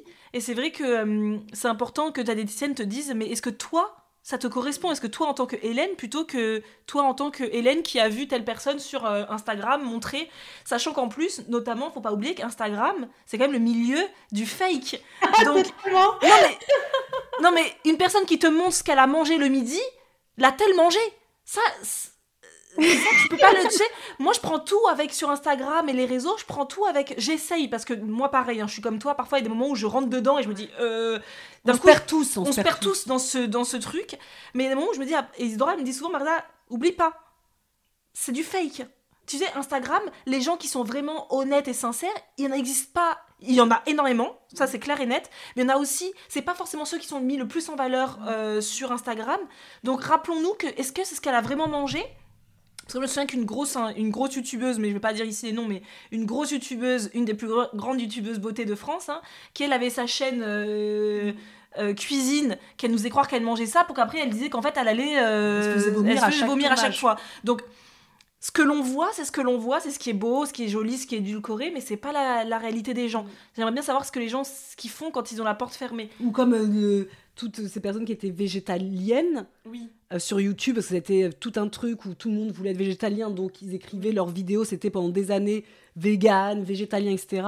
Tout ça pour nous dire que, en fait, ça fait un an, mais je n'osais pas vous le dire, mais ça fait un an que je remange de la viande parce que pour telle ou telle raison. Mais ça, ils le disent pas. Ils le disent pas. Donc, euh, Et ils le disent qu'au moment où il n'y a plus le choix, en fait. Au bout d'un mm. moment, c'est juste, faut le dire. Donc, c'est vrai que c'est important de, se rappeler à chaque fois qu'il faut revenir à soi et, euh, et parfois aussi occulter ce que les gens font. Et c'est vrai qu'en plus, sur les réseaux et sur les partout en général, t'as les informations qui sont tellement contradictoires. T'as celles qui vont dire Est-ce que le jus de citron c'est bon le matin? Ouais, c'est top Non Pas de jus de citron le matin Tu sais, t'es là, hmm, je fais ou je fais pas? En fait, je pense qu'il faut faire ce qui est bon. Est-ce que toi, par exemple, nous, notre mère, elle mange pas le matin parce qu'elle elle a, pas, elle a pas faim le matin. Ça lui convient pas? Ok, moi je conçois pas de pas manger le matin parce que moi j'aime je commence par ça le matin. Mais si tu t'écoutes c'est bon. Il y a des choses, voilà, moi le jus de citron le matin, je vois pas l'intérêt, par exemple, je vais dire, je vais pas en boire, ça m'intéresse pas. Mais j'ai tenté, à l'époque, mm. oulala, j'avais tout fait, hein, pareil. Hein. On a tout tenté, Mais c'est revenir à soi, c'est hyper important. Est-ce qu'il y a quelque chose aujourd'hui que tu trouves ça est-ce que ça fait partie justement des difficultés que tu rencontres dans ton cheminement? C'est justement cet appel, les sirènes des réseaux sociaux qui parfois te, te perturbent et te font dériver un petit peu? Ou est-ce qu'il y a autre chose que tu trouves difficile dans ce cheminement? Bah, Ce qui a été difficile, ça a été de trouver mon sport surtout. Parce qu'on euh, est là sur les sports à la mode, les programmes, les machins. Et moi, j'ai trouvé le sport le plus ringard quand je le dis. On me dit ah, c'est quoi C'est Club Med, c'est avec des mamies. Mais je vous invite à venir faire un cours d'aqua-combat avec moi. Vous allez mourir. Et moi, voilà, j'ai trouvé mon sport. Et je pense que déjà, c'est. Alors, au-delà de ça aide peut-être à perdre du poids, ça aide psychologiquement énormément. Moi, de faire du sport aujourd'hui, c'est vraiment quelque chose que je souhaite pas arrêter parce que euh, au-delà de l'aspect euh, santé, l'aspect mental est, euh, énorme par, rapport à mon sport. Vraiment, moi, j'ai trouvé l'aqua, j'adore ça, je fais tous les cours d'aqua et même si c'est pas à la mode, j'adore ça et je continuerai. Un peu moins en hiver, j'avoue, mais, mais j'ai continué, mais genre, en hiver, je me fais un peu plus violence pour y aller. c'est hyper intéressant, vraiment, c'est hyper intéressant ce que tu dis parce qu'encore une fois, tu as tout à fait raison. Pour ceux et celles qui ne sont jamais sur les réseaux, ils comprennent pas, ils comprennent pas ça. Mais pour ceux et celles qui sont sur les réseaux et qui ne voient que le sport comme étant un, avec un objectif précis, c'est-à-dire perdre du poids ou etc. Euh, on oublie que la base d'activité physique, c'est aussi pour euh, notre santé physique et notre santé mentale. Et donc, en effet, on peut très vite euh, tomber dans le sport, c'est que à la salle. Je ne fais que des squats, je fais que du fitness. Mais quand on se revient parfois à la vraie vie et qu'on demande à ses voisins, aux gens qui nous entourent, qu'est-ce que vous faites comme sport? Moi, j'ai jamais entendu, alors vraiment, jamais encore, des gens qui sont proches de ma vraie vie, hein, vraiment dans ma vraie vie, me dire oui, parce que moi, je fais des squats dans mon salon. Moi, ce que j'entends, c'est mon voisin qui fait, par exemple, tous les week-ends, qui fait des randonnées dans notre région. Ce que j'entends, c'est euh, ceux qui font du tennis dans mon village, euh, qui font du basket. Une fois par semaine. En plus, nous, c'est une fois par semaine, euh, ça dure genre deux heures et demie, un truc comme ça. Et c'est leur moment de rencontre entre, entre potes, quoi. Et moi, je me souviens quand j'avais fait aussi, quand je suis tombée enceinte, j'avais, alors le sport je- me dégoûtait quand je suis tombée enceinte, et j'avais fait de l'aquagym. Euh, J'avais fait de l'aquacombat. Moi, je faisais de l'aquacombat et un autre truc, je sais plus ce que c'était, que j'avais adoré. Et pareil, quand j'avais dit sur les réseaux que je faisais euh, de l'aquagym, T'es mais- retraité Mais t'es t'es une mamie Ou sinon, c'est c'est typique de la femme enceinte. Mais en vrai, c'était le seul sport qui me, Être dans l'eau, quoi. qui me donnait envie. C'est le seul sport. Bizarrement, du moment où euh, j'arrivais à la fin de ma grossesse, je n'ai plus jamais voulu mettre les pieds. Mais ça, c'était vraiment. Mais je me suis écoutée. J'avais envie de ça. J'ai fait ça et j'ai arrêté quand j'ai plus envie. Et merci de le dire. On choisit le sport qu'on aime et pas le sport qu'on pense va nous transformer. Puis de toute façon, si tu l'aimes pas, tu ne le feras plus après. Ah oui. Ça Si dégoûté. C'est sûr que si tu, tu vas t'inscrire à la salle de sport pour faire des machines alors que tu détestes, moi je parle pour moi, hein, parce que vraiment les machines c'est pas du tout mon truc. Si je devais m'inscrire à la salle de sport pour faire des machines parce que mince, je dois perdre du poids, mais comme je déteste aller faire des machines, j'irai jamais. Donc il n'y a pas d'intérêt. Moi, c'est vrai que j'adore la danse et euh, moi aussi, quand je faisais la kizomba, c'est sûr que la kizomba, c'est pas non plus quelque chose de. C'est c'est tendance dans un certain domaine, dans un certain milieu, c'est très tendance, mais globalement, euh, pour euh, tout ce qui est lifestyle ou etc. Globalement, tu parles de kizomba, personne ne sait ce que c'est. Euh, voilà, si j'en parle, personne ne voit ce que c'est. Tout le monde va dire, oh, c'est un truc sulfureux où tu touches les hommes, etc. mais non, mais c'est vrai. Mais alors que pourtant, moi, c'était tellement une passion d'aller faire de la salsa, de la bachata ou de la kizomba que je me posais même pas la question, je vais faire du sport. Je me posais pas cette question, je me disais juste, je kiffe, je vais aller m'éclater en fait, je vais aller m'amuser. Bah, c'est ce qu'on se disait ce matin quand on hier on a fait notre séance de step à la salle parce que nous quand on va à la salle c'est uniquement pour les cours collectifs pour le Oui. pour euh, ouais que comment on dit ça déjà? L'émulation, ouais. du, du groupe et quand on va à la salle pour faire euh, le step mais on s'éclate c'est à dire que on rigole tu, tu te trompes ça te fait ça te fait aussi euh, c'est super pour la mémoire pour la coordination euh, on rigole le prof il est il est à fond, il te motive. À aucun cas, à aucun moment, je me dis quand je fais mon, mon step. Donc là, je fais ça pour avoir de belles fesses. Ça, je fais ça pour avoir des muscles. Ah non, mais là, je vais avoir euh, une, un ventre avec des abdos. Non, je me dis pas ça. Je me dis, putain, mais je me suis dépensée, j'ai transpiré. Mais alors, j'ai transpiré de fou. Je me suis éclatée. Et quand je reviens, bah, je me sens tout de suite hyper heureuse. Je me sens heureuse, je me sens. Bien. Ouais, ouais t'as dit quoi? Bien, tu te sens bien. Bien, ouais. Je... Toi, t'as commencé quand t'as découvert la- l'aqua, euh, l'aqua tout T'en as, t'en as fait, t'as fait plusieurs. Est-ce que t'as testé plusieurs trucs? Est-ce que t'as déjà fait des programmes? Avant de te dire j'ai enfin trouvé euh, le sport qui me correspond Bah, j'avais été inscrite euh, dans une salle de sport euh, classique. Après, c'est vrai que des salles comme moi j'ai, il n'y en a pas beaucoup. Euh, ça peut être, enfin, il y a des cours d'aqua dans les cours municipales, mais personnellement, moi, j'irai pas dans les piscines municipales. Euh, mais c'est vrai que là, c'est dans un cadre de salle de sport. Euh, comme tu disais, le collectif, pour moi, c'est important. Je fais pas de sport toute seule parce que j'ai besoin de cette énergie-là du, collectif. Donc c'est vrai que bah, du coup, grâce aussi à mes coachs, ça m'a mené un peu vers le terrestre, mais j'éprouve un peu moins de plaisir à y aller parce que voilà, je porte mon poids hein, que je ne porte pas dans l'eau. Euh, et non, vraiment, euh, ce, sport-là, je le recommande à, tout le monde, particulièrement aux personnes qui ont beaucoup de poids, parce que bah, vous pouvez tout faire dans l'eau. Vous êtes comme, tout le monde. Ouais, je vois beaucoup sur les réseaux les, les femmes que tu partages beaucoup leur retour euh, sur ton compte Instagram, ces femmes qui ont osé grâce à tes grâce à tes vlogs euh, d'aller oser d'aller euh, à la piscine parce que toi déjà tu fais t'as trouvé ton sport ce qui est génial.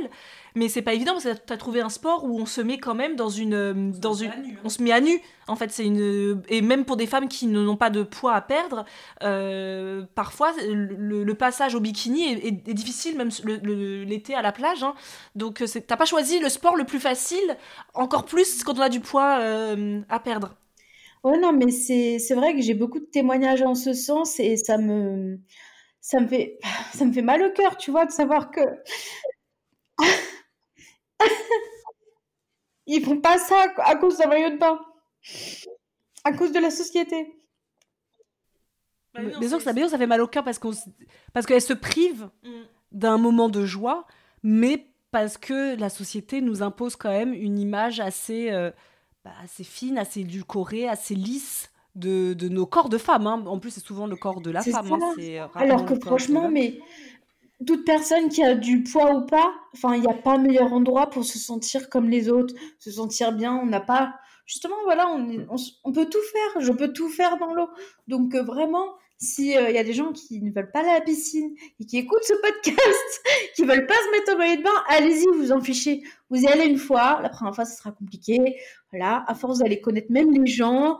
Et puis souvent, on se dit, on a un peu peur des salles de sport, on va se faire juger. Oh, mais moi, mais c'est que de l'entraide dans ma salle de sport. Quand j'ai été faire une fois du body pump, bon, je suis partie avec un mal de dos parce que je me suis mal prise, mais en fait, il voyait que c'était ma première fois. On m'a aidé, on m'a dit tiens, il faut que tu prennes ça, il faut que ça c'est pour ça, il faut que tu l'accroches comme ça. Il y a, beaucoup d'entraide. Et en fait, il y a beaucoup de personnes qui s'empêchent de faire des choses, qui se mettent des barrières tout seul. Et en fait, c'est des barrières qui n'existent finalement que pour elles, peut-être. Alors oui, bien sûr, il y a des cons partout, on va en croiser des cons. Mais euh, c'est peut-être aussi pour ça que je me suis forgé ce caractère, parce que moi maintenant, j'en vois chier les gens concrètement. Quand il y a quelqu'un qui me regarde avec insistance, je me gêne pas pour leur dire pour que la prochaine fois, il ne le refasse pas sur quelqu'un d'autre. Il t'a fallu du temps pour trouver ce sport? Est-ce que tu en as essayé plusieurs? Euh, j'avais bah, fait la salle de sport, euh, une autre salle de sport, où voilà, les machines. Il y avait des cours collectifs, mais non, en fait, euh, enfin, c'était, j'avais encore plus de poids en plus à ce moment-là. C'était compliqué pour moi de suivre. C'était pas un plaisir en fait. Que là, j'ai vraiment, on a des coachs en or. Euh, bon, la, gestion de la salle, un peu moins, mais, euh, les coachs sont vraiment motivants, ils nous aident à nous dépasser. Euh, là se pose la question, je vais déménager la, assez, enfin, 45 minutes de la salle, là je suis à 5 minutes, c'est un avantage aussi. Se pose la question, est-ce que je change ou pas? Parce que, bah voilà, sinon ce sera la piscine municipale. Là, euh, je, je, suis un peu moins chaude parce que les coachs ils font pour beaucoup aussi. Et pas que les coachs d'internet, les coachs de la vraie vie aussi sont. Ah, bah les coachs de la vraie vie, c'est clair, c'est ce qui fait aussi. Euh, nous on a un, coach génial pour le step, mais vraiment, euh, un, franchement, je dis toujours un petit jeune, ça me fait me passer plutôt pour une bah non, parce que j'ai l'impression qu'il a l'âge de mon neveu, je jure, il doit avoir 24 ans. Il doit avoir 23, 24 ans. Bah, tous, il y a sa date de naissance qui est écrite sur le. Ah bon? tous les coachs, il faudrait que je regarde ah, un jour. Il doit avoir 23, 24 ans, il a une énergie incroyable et limite, tu vas en sachant que de toute façon, lui va te donner l'énergie que parfois tu n'as pas parce que le sport à 19h, parfois, moi, l'énergie, euh, elle, est, elle est loin, mais me redonne cette énergie-là. Et c'est vrai que c'est pas ce que j'ai. Enfin, avec moi, j'en ai fait beaucoup hein, de sport euh, chez moi toute seule, hein, j'en ai fait énormément, mais j'ai pas la même énergie qu'avec les autres. Et en effet, les gens qui, qui, qui nous aident, tu vois, hier, il y avait un pas au step. J'ai beau le faire, le beau le faire, j'arrivais pas, j'arrivais pas, j'arrivais pas. Et la fille derrière moi, qui voyait que je faisais pas le pas du bon sens, m'a juste dit Attends, hop, elle m'a montré. En deux secondes, j'avais compris. Non, parce que le sport, au-delà de juste euh, l'activité physique, ce qui est bon pour euh, le moral, c'est bon pour euh, le, la santé émotionnelle, la santé mentale, la santé physique, mais c'est aussi bon pour tout simplement la sociabilité. Mm. Et c'est vrai que quand on est dans une quand on est, euh, quand on se sent pas à sa place dans le monde parce qu'on ne, on ne rentre pas dans des cases, euh, souvent on s'isole. Et c'est vrai que hum, trouver un sport qui te permet d'aller rencontrer des gens, euh, c'est moi je sais qu'à l'époque où j'avais découvert la kizomba, j'avais pas de poids à perdre ni quoi que soit. Ça n'a rien à voir avec ça. C'est parce que il n'y a pas que des gens qui ont du poids à perdre dans la vie, mais moi j'étais quelqu'un qui venait d'arriver à Angers, je connaissais personne à Paris Isadora. Isadora elle avait déjà sa vie bien entamé avec euh, son mec, etc. Donc moi, j'étais pas toujours là en train d'être euh, de, tenir la chandelle. Merci beaucoup pour ça. Donc moi, j'étais toute seule ici et je me suis, je me suis isolée parce que comment tu trouves J'ai un métier qui est sur les réseaux sociaux, donc virtuel. Comment j'en compte des gens en fait? Et donc je me suis fait violence, mais il faut imaginer que moi, je vraiment too much information. Mais moi, toute la journée, le, toute la journée, je me suis vidée aux toilettes tellement j'avais peur d'aller toute seule à, à ce premier cours. Hein. Donc, bien sûr que toi, tu t'es mise à nu, mais il y a aussi. Moi, je me suis mise à nu juste d'aller voir des gens d'aller danser avec euh, un homme qui allait me toucher, etc. Moi, je suis hyper pudique, c'était quelque chose qui était pas naturel pour moi. J'étais vraiment, et toute la journée, je me suis dit, t'iras pas, t'iras pas, t'iras pas. J'y suis allée, ça a évidemment changé tout pour moi, parce que j'ai rencontré Samuel, j'ai eu un bébé, ben bref. Mais ça m'a sociabilisé, j'ai rencontré des gens aujourd'hui, ma Bessou, euh, si tu écoutes cet épisode, euh, c'est mon ami, quoi. Je veux dire, au-delà du sport, juste pour changer de, de, de, de, de corps, t'as aussi tout un changement de vie, de rencontres euh, sociales. Et ça, c'est important et c'est pas trop véhiculé, je trouve. euh, c'est pas assez véhiculé non plus euh, euh, aujourd'hui, le côté, l'aspect social de, de, du sport. Ça, c'est dommage. Parce que toi, tu parles de tes coachs que tu aimes beaucoup, t'en parles beaucoup aussi sur Instagram de tes coachs et tout. C'est que t'as vraiment quelque chose pour eux, tu vois, tu, tu les apprécies vraiment. Et des humains, des, Et des humains que de tu vois, vie. quoi. Mm. C'est Avec ça, c'est comme on me dit à chaque fois, oui, mais tu voudrais pas faire tel programme. J'ai dit non, mais en fait, j'ai j'ai des coachs dans la vraie vie, donc pourquoi j'irais les chercher ailleurs? J'ai ce qu'il me faut à 5 minutes de chez moi. Et ils sont très très bien, voire peut-être même mieux. Et ils sont diplômés, eux. Pas, pas tout sur Internet. Faites attention, faites at- oui, faites attention. Hein, J'adore les punchlines à chaque fois de d'Hélène. Les punchlines qu'on a. c'est- on, on lance une petite, euh, une petite bombe et ils sont diplômés, eux. Et moi, je voulais revenir euh, sur. T'as fait un réel ou un reels? Moi, je dis un reels, mais bon, je sais pas ce que, t- ce que toi tu dis quoi, toi? Euh, Moi, je sais pas. euh, ah ouais, je dis un réel, je crois. Parce Un que réel, je d'accord. bonne en anglais, mais. Donc moi j'ai adoré parce que t'as fait un réel. euh, je trouve qu'il aurait pu, il aurait dû avoir beaucoup plus de vues parce que moi j'ai adoré ce, ce réel où tu parlais justement de quand t'apprends à manger en pleine conscience. Ah oui. Et ton réel il est, il est juste exceptionnel parce que bah, c'est l'histoire de notre vie. hein, nous on mange très vite. Où Hélène en fait elle mange, euh, elle, euh, elle se filme en train de manger très vite parce qu'elle elle se met à table, elle mange très vite et d'un coup ah je me rappelle que certainement ma diététicienne m'a fait comprendre qu'il fallait que je mange en pleine conscience. Donc tu ralentis, tu commences à regarder euh, tes aliments, etc. Tu commences à sentir tes aliments, tu commences à manger, euh, voilà, euh, de façon plus consciente. J'ai trouvé ça hyper intéressant ce Reels. Est-ce qu'aujourd'hui, euh, il y a des choses comme ça avec lesquelles tu galères dans ton alimentation santé, notamment le- manger en pleine conscience, mais je t'avoue que moi aussi je galère toujours. euh, Ton, ré- ton réel me parle énormément, c'est ma, ma vie. Je mange toujours beaucoup, beaucoup trop vite. Est-ce qu'il y a des choses qui, où tu as l'impression que tu, tu, tu stagnes dans ce cheminement ou pas? Euh, oui, bah, justement, manger euh, plus doucement, c'est vraiment euh, la question qui revient tout le temps et qui, je le remarque avec Antoine, en fait, j'ai déjà fini, lui, il aime même pas commencer parfois. hein. L'histoire de ma vie avec Mathieu. Moi, quand c'est prêt, je m'attable, je mange. Lui, il fait des trucs et je- je- souvent, je l'attends même pas, en fait. Je... Ouais, c'est... Il faut que je mange. J'ai faim, il faut que je mange. Euh, donc, il y a ça. Euh, Qu'est-ce qu'il peut y avoir encore euh, ah, je Alors, je bois beaucoup pendant les repas. Je pense que c'est pas bon, mais c'est limite une bouchée, un, un coup d'eau. Et du coup, je remplis mon corps d'eau aussi. Donc, euh, ça, c'est pas. Alors, c'est bien de s'hydrater, mais il faudrait que je boive moins pendant les repas, je pense. Mais ça, c'est quelque chose que j'y que j'y arrive pas.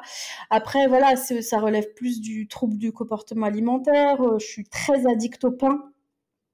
Euh, donc euh, on essaye de soit d'en acheter du pain que j'aime pas trop, comme ça lui il en a et, tout le monde est content, parce que moi j'aime pas genre le pain trop cuit, j'aime pas ça. euh, donc on essaye de trouver des alternatives comme ça. Mais après oui, ça, relève plus du trouble du comportement alimentaire. Alors j'en fais, je fais plus de crise d'hyperphagie comme je faisais avant depuis un peu plus d'un an maintenant. Mais euh, j'ai encore beaucoup de mauvais réflexes, euh, voilà. Il y avait aussi, euh, bah, ce qui a changé aussi, c'est que je mangeais jamais à table avant. Maintenant, c'est à table ou on mange pas, Tu mangeais où avant? Euh, sur le canapé. Hmm. D'accord. Mais en la fait, même pas sur la table basse. Ça veut dire que j'étais au fond du canapé, quoi. Tu vois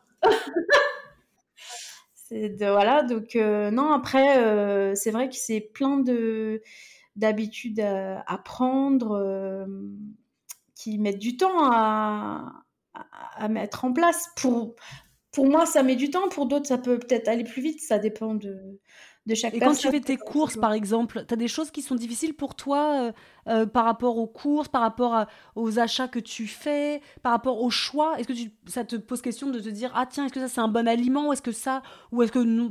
Par rapport à avant, justement, en fait, euh, et puis quand j'ai un doute, maintenant j'envoie la photo à ma diététicienne parce qu'il y a des trucs où voilà où je suis pas sûre et elle me dit si si vas-y tu peux. Euh, c'est vrai que voilà pendant un moment j'avais dit que je m'étais perdue sur les réseaux avec le justement le 100% fait maison. Euh, j'ai deux travails moi et euh, c'est vrai que je veux pas. Alors déjà, la cuisine, c'est, il y en a, ça les détend de le faire et tout. Moi, ça peut vite devenir compliqué déjà de rester debout. Juste ça. Donc, euh, j'ai trouvé l'alternative de faire à manger. Euh, donc, je, quand j'épluche mes trucs, je m'assois. Mais c'est vrai que bah, du coup, je m'interdisais carrément d'acheter des trucs préparés en fait. Alors qu'il y a des trucs préparés qui aujourd'hui, bah, face au changement de mœurs, hein, l'industrie alimentaire a quand même évolué sur, certains, sur certaines compositions de, repas. Euh, je mange des purées, j'achète des purées en fait euh, toutes faites qui me dépannent bien. Bah, quand j'ai pas le temps, bah, je préfère manger ces purées-là toutes faites où la liste d'ingrédients est, enfin, c'est exactement ce que j'aurais mis. Euh, bon, il y a peut-être un truc en plus, c'est normal c'est un truc industriel. Mais euh, je préfère manger ça plutôt que me dire, bah, je vais me prendre un McDo, quoi. J'ai pas le temps, je vais me prendre un McDo. Et en fait, c'est vrai que pendant un moment, je culpabilisais euh, de de pas faire tout 100% euh, de maison. Et puis j'étais partie dans un délire à plus acheter de trucs tout faits. Et puis finalement, bah, quand j'avais pas le temps, bah, je commandais un truc à manger, quoi. Et je commandais pas une salade. Oui, ah il n'y a pas encore de, salade euh, en plus. euh, T'as pas de, de fast food euh, de, salade. Hein. Pour l'instant, je n'ai pas vu encore en livraison, à, domicile. Non, mais c'est intéressant ce que tu dis parce que c'est vrai que quand on parle de manger sainement, forcément, l'alimentation saine, c'est une alimentation maison, ça, il n'y a, pas de, a pas de doute. Mais comme on le dit souvent, L'alimentation maison, oui, bien sûr, mais aussi aujourd'hui, il y a plein de choses qui nous aident. Il y a des choses qui ont été créées aussi. Pas, les choses n'ont pas été créées par les industriels que pour nous empoisonner. Il y a aussi des choses qui ont été créées pour nous aider. Donc c'est vrai que moi, quand euh, j'ai toujours à la maison des, des, des, légumes surgelés, ça c'est une obligation. J'entends parfois des gens qui vont dire Ouais, mais tu penses que les légumes surgelés c'est bah oui, les légumes surgelés, c'est des légumes surgelés. Moi, si j'ai pas de légumes surgelés, je vais pas m'amuser toutes les semaines à laver mes poireaux, les émincer. Attends, c'est un travail temps plein, sinon, au bout d'un moment. Parce que quelque part, nous aussi, on a deux boulots. Bah oui. Chef d'entreprise, en plus, on est maman. Bah voilà, c'est un sacré métier. Et donc, si toute la journée je vais passer mon temps à éplucher, ah. émincer, faire bouillir, faire truc, non, euh, moi j'achète mes yaourts, j'achète mes trucs. Oui, c'est ça aussi, on nous le dit. Parce à contrario, nous, c'est, on va nous dire, comme on cuisine maison, bah on fait pas assez.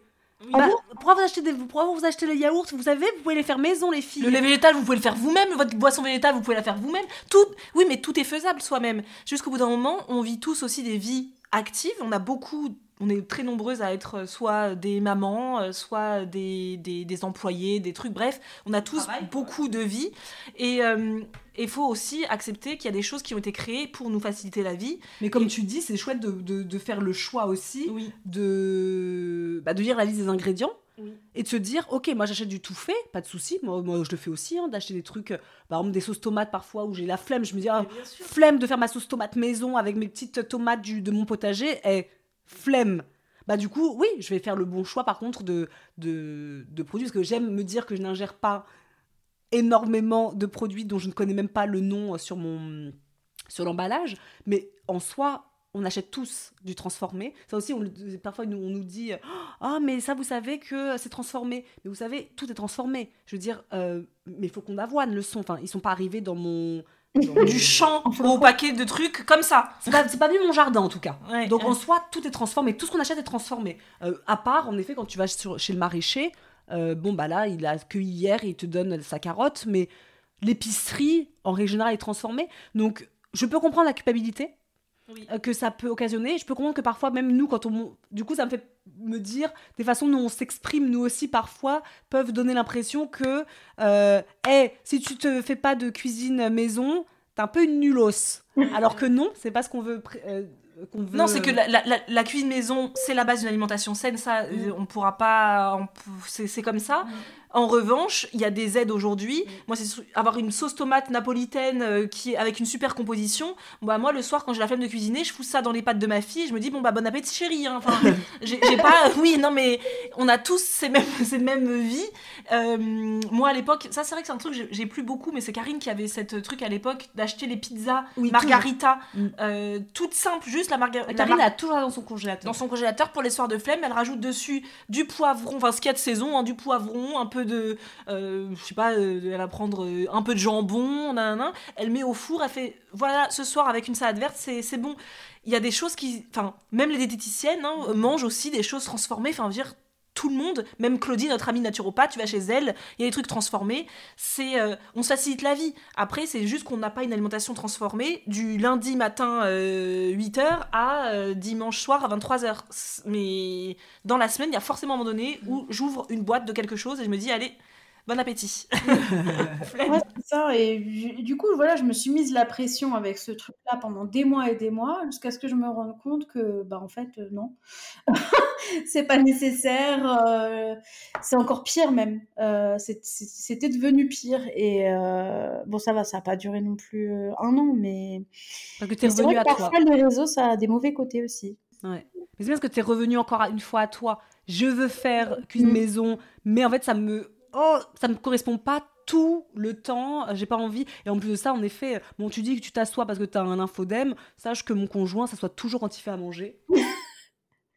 et à chaque fois, je le rage, je fais bah, tu t'assois pour euh, préparer euh, genre des légumes? Oui, oui, moi j'aime bien être assis pour cuisiner. Ok reste assis alors.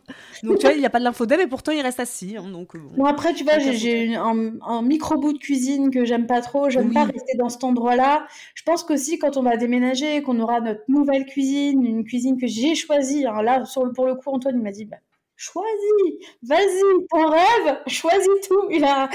Et du coup, je pense que je vais aussi changer euh, radicalement, je pense, à ce moment-là, quand j'aurai une cuisine fonctionnelle avec. Euh, Là, si je veux prendre un truc, il faut que je me baisse, que je sorte tout pour récupérer un truc au fond. Enfin, c'est assez compliqué mon four. J'ai un four un peu d'étudiant, donc euh, genre les légumes grillés, euh, ça marche pas. Euh, enfin non, les légumes rôtis, ça marche pas. donc voilà. Après, j'arrive quand même à faire des, des, petites choses. Je me suis quand même bien bien améliorée depuis le début, et puis je me laisse le temps en fait. Euh, je me laisse le temps que parfois les gens sur les réseaux ne veulent pas me laisser, mais moi je leur dis en fait c'est ma vie. Je suis pas là pour vous dire que ce que je fais c'est bien, comme euh, au même titre que je dis pas euh, le grammage que ma diététicienne m'a donné sur mon programme. Parce qu'au début elle m'avait laissé libre, elle m'avait, elle m'avait pas donné de, de, grammage et moi je lui ai dit non là j'ai besoin de cadre. À un moment donné je lui ai dit j'ai besoin de cadre, j'ai besoin que tu m'aiguilles sur telle ou telle quantité. Et là, euh, quand j'en ai parlé sur Internet, on m'a dit, mais est-ce que tu peux me dire... Non, en fait, c'est pas à moi de te dire ce qui est bon pour moi, que ça sera bon pour toi, pas du tout, tu vois. Donc, euh, c'est vrai que les, les, gens, comme moi, j'ai pu faire, hein, font des transferts, ce que je comprends. Et c'est pour ça que j'essaye de pas du tout être vecteur de comparaison. Et c'est vrai que sur les réseaux, c'est difficile. Je cache des choses ou quoi, ça m'est déjà arrivé. Mais en fait, c'est juste que j'ai pas envie de, de devenir un danger pour les gens qui me regardent, en fait. C'est ce que je dis sur internet, c'est enfin ça a une importance pour moi. De c'est pas anodin de, de parler de, de, santé. Donc euh, il faut faire attention à ce qu'on dit, à ce qu'on véhicule et, et j'essaye vraiment d'être euh, au maximum euh, très attentive à, ce que je dis. Même des fois, je refais mes phrases parce qu'Antoine me dit pourquoi tu refais? Ah non, bah, j'ai dit qu'on allait manger chinois, on va me dire que je suis raciste. Ah oui, d'accord. Asiatique. Parce que si je dis je vais manger chinois, on va me dire que je suis raciste. Et en fait, j'en suis devenue à, à, refaire des trucs comme ça, tu vois. Ah, mais tous, hein, je pense qu'on est tous venus. Parce que moi, quand euh, j'ai fait une vidéo pour dire euh, qu'est-ce que je mange en magasin, qu'est-ce que j'achète en magasin exotique, laisse tomber les commentaires que j'ai eu disant euh, exotique, c'est complètement raciste de dire ça. c'est pas un magasin exotique, en fait. Exotique, ça fait. Moi, je savais pas, je savais pas qu'on vous disait pas, c'est marqué en gros magasin exotique. Donc, moi, évidemment, je le dis. Mais bon, apparemment, c'est raciste. Donc, je pense que tout créateur de contenu aujourd'hui doit toujours se reprendre parce qu'on ne peut plus rien dire. De toute manière, aujourd'hui, c'est qu'il y a 5 ans, faut dire Yel, faut dire euh, truc, truc, on comprend plus. Euh, moi, je suis perdue. Je, tous ces trucs, c'est. Du coup, j'ose même plus parler. Bah, moi, j'ose même plus dire euh, la femme, l'homme. Tu, sais plus. Tu sais plus parce que tu te dis, on va me dire. Et en fait, quand toi, tu n'es pas, tu, tu ne t'es pas renseigné sur tout, parce qu'on se renseigne pas sur tout.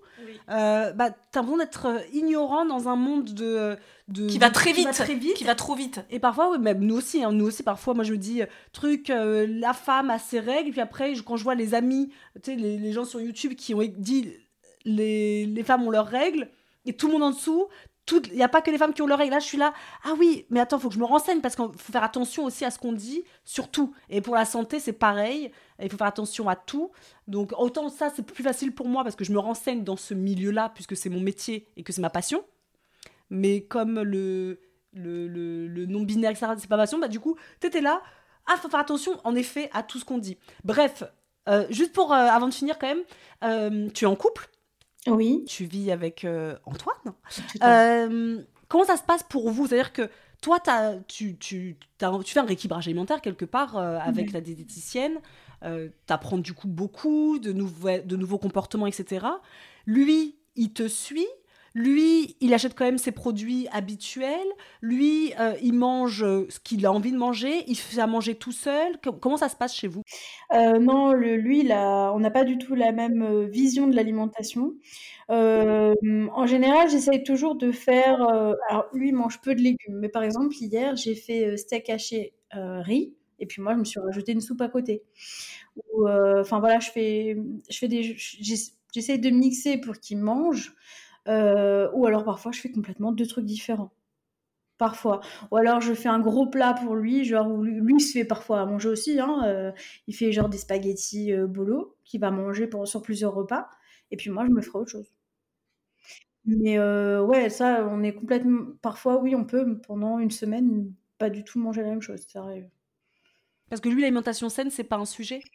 Non, non, non, pas du Non, mais c'est intéressant parce que souvent on nous le dit, euh, oui, mais c'est compliqué quand ton conjoint ne veut pas. Est-ce que toi, tu trouves ça compliqué? Bah moi, en fait, je fais ce que je veux, je suis une grande fille. euh, Je suis pas obligée de manger comme lui.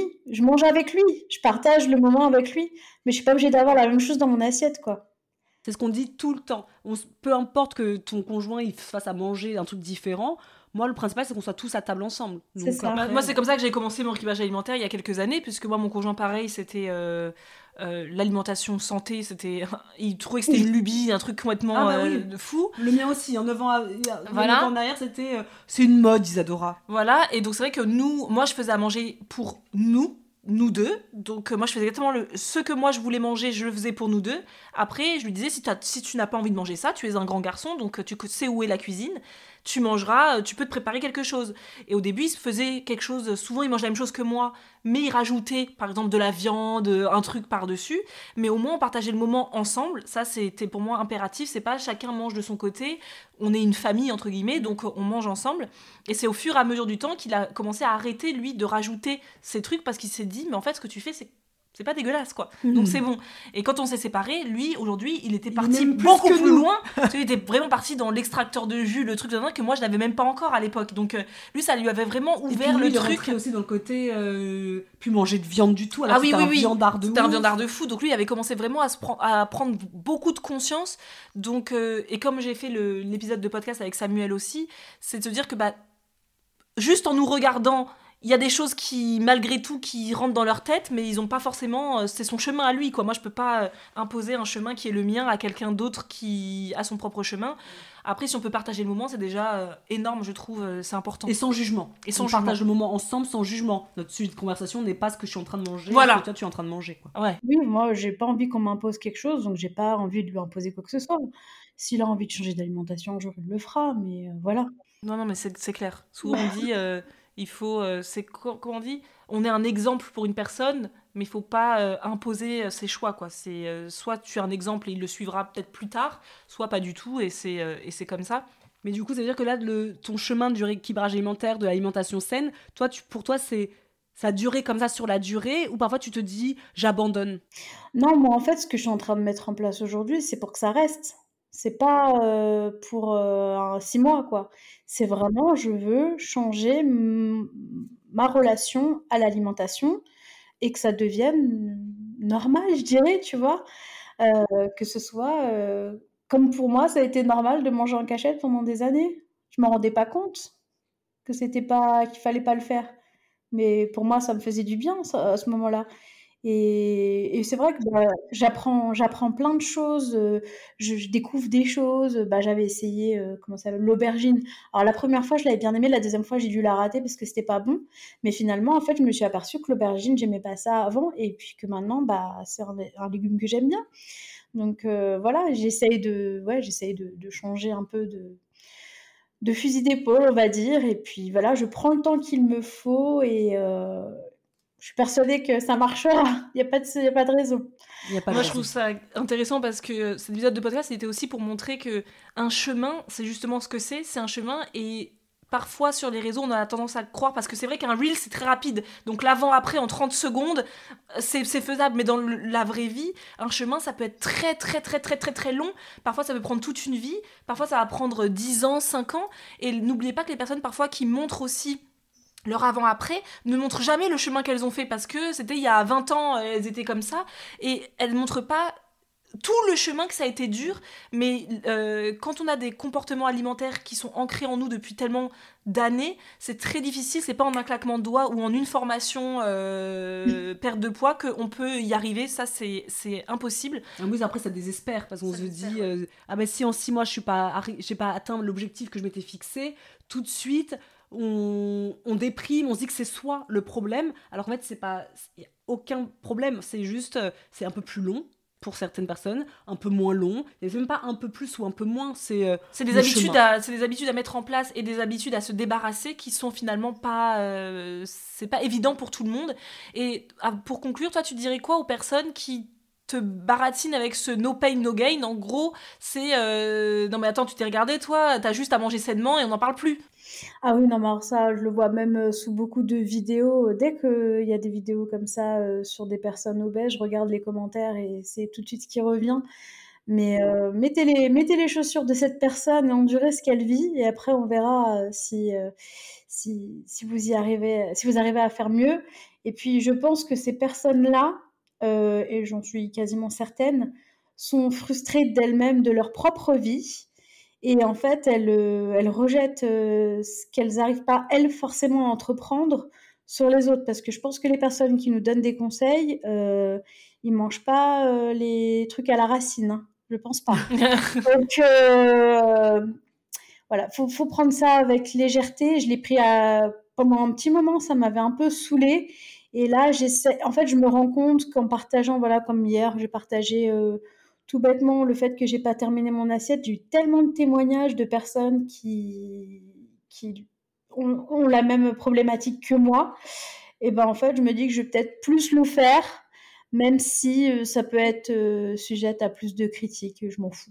Voilà. les gens, moi, je pense qu'il faut qu'ils n'oublient pas euh, que euh, derrière chaque personne, il y a une histoire de vie et que ce que l'on voit sur euh, une photo figée sur Instagram, c'est forcément une jolie photo ou bien voilà, mais que derrière il y a un passé et qu'on a tous nos histoires de vie et que on a tous nos, nos, nos blessures et donc une personne qui, qui, partage quelque chose avec elle, prenez juste ce qu'elle partage. Ne venez pas dire oui mais tu, tu, devrais, tu devrais. Je pense que toute personne aujourd'hui Hein, toute personne au monde sait que pour euh, être mince, être fine, il faut faire du sport et manger sainement. Je pense que tout le monde le sait. Après, c'est les, histoires des gens qui font que euh, c'est plus difficile pour d'autres que voilà. Donc n'oubliez pas que derrière des, êtres humains que vous voyez sur Instagram, il y a des histoires et des souffrances, et des euh. souffrances que, que vous vous ne connaissez pas au quotidien, peut-être que vous n'avez jamais connu non plus. Oui, mais les gens ils ont des curiosités malsaines. Moi, une des questions qu'on me pose le plus, c'est pourquoi tu parles jamais de tes parents? Bah en fait, à un moment donné, euh, je, veux, je sais qu'il y en a qui aiment bien faire des story time pour faire des vues et voilà, mais moi j'ai du respect pour mes parents, peu importe mon passé, et j'ai pas envie de les afficher sur internet. non, c'est vrai, c'est vrai. C'est que les gens, ils attendent, comme on leur ouvre les portes quelque part de notre intimité, et c'est vrai que Karine disait souvent, euh, l'alimentation c'est très intime. L'alimentation c'est. Il n'y a pas plus intime que l'alimentation, à part bien sûr le sexe. La bagatelle, on va dire. la bagatelle, la bagatelle. Euh, parce que, euh, parce que l'alimentation, c'est de l'émotion. C'est, c'est, en effet, c'est une histoire. C'est de l'amour aussi. C'est de l'amour ou pas d'amour. Tu vois. Oui. C'est, il y a ça aussi. Donc, euh, donc parfois, quand on, quand on les invite chez nous dans nos assiettes, dans notre, c'est un peu notre intimité, et donc ils se disent, on peut se permettre d'aller plus loin puisque on partage quelque chose d'intime. Mais non, on partage ça. C'est déjà, c'est déjà beaucoup. Parce que quand on, nous, on parle de notre alimentation, même sur ici ou sur YouTube, etc., on est toujours obligé de rappeler aussi euh, parfois nos, parcours de vie. Euh, pourquoi j'ai eu la maladie de Crohn? Ah oui, mais est-ce que j'ai fait des angoisses Pourquoi j'ai fait des angoisses? Ah, parce que. Donc, à chaque fois, il faut que je rappelle une petite histoire de ma vie personnelle que je prends plaisir à partager, il n'y a aucun souci. Mais on va pas me demander en plus, au fait, pourquoi. Euh... Quelle est ta position préférée Non, voilà. on veut tout savoir aujourd'hui parce que c'est la société qui est comme ça, parce que les gens déballent tout, parce que ça fait des vues. Mais euh, moi, mon but, c'est pas de devenir une star de YouTube. Euh, c'est pas mon métier premier, moi, de faire des vidéos. Je fais ça vraiment ça existe comme vous, euh, vous faites ça pour le plaisir de partager et il y en a encore, hein, euh, ça existe, il faut juste suivre les bonnes personnes, euh, faire le tri dans ses abonnements, c'est très important aussi. mais tout ce que vous voyez sur Internet, c'est pas, vous n'avez pas toutes les clés en main pour pouvoir donner une expertise ou un diagnostic sur quelqu'un, parce que là, on relève vraiment du diagnostic sur certains. Euh, voilà, il y a voilà, il y a des choses dont je vous ai parlé euh, concernant voilà euh, que je dirais jamais sur Internet parce que ça regarde personne, quoi. Et, et voilà. Donc non, il faut faire les choses pour soi et et faire ce qui nous fait plaisir surtout. Eh bien, merci beaucoup Hélène, c'était super chouette de t'entendre. Et c'est vrai que c'est quelque chose qu'on n'a jamais vraiment abordé sur, euh, sur, le, sur le podcast, le parcours aujourd'hui en fait de, du rééquilibrage alimentaire. Donc c'est euh, c'est facile pour nous d'en parler euh, ah, ah, faites ça faites ça et parfois je me dis ça nous remet un peu d'humilité aussi de se dire c'est facile pour nous de dire bah, prenez un smoothie. C'est si simple. Mets des épinards dans ton smoothie le matin c'est facile parce que c'est une habitude pour nous qui n'était pas une habitude à l'époque, mais comme on a fait les vidéos où c'était déjà une habitude, on n'a pas eu le partage. Mais c'est aussi euh, facile pour nous parce que nous, on a une éducation alimentaire très forte. On a une maman qui nous a fait tout maison, etc.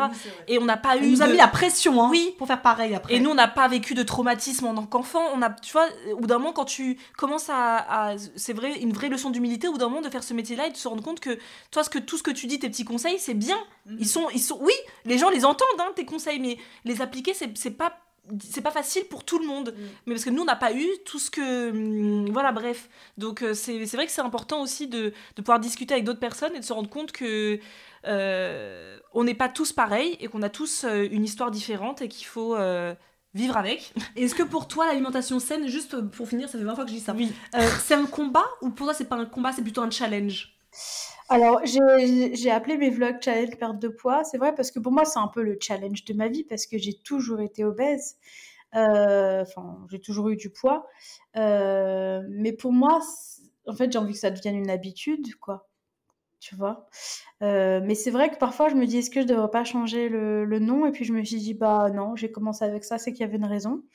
Et c'est vrai que c'est pour moi, c'est le challenge de ma vie. Donc, je vais pas mettre challenge de ma vie, c'est un peu bizarre. on va rester sur ça, mais, euh, mais non, oui, c'est le plus gros combat de ma vie, ça c'est certain.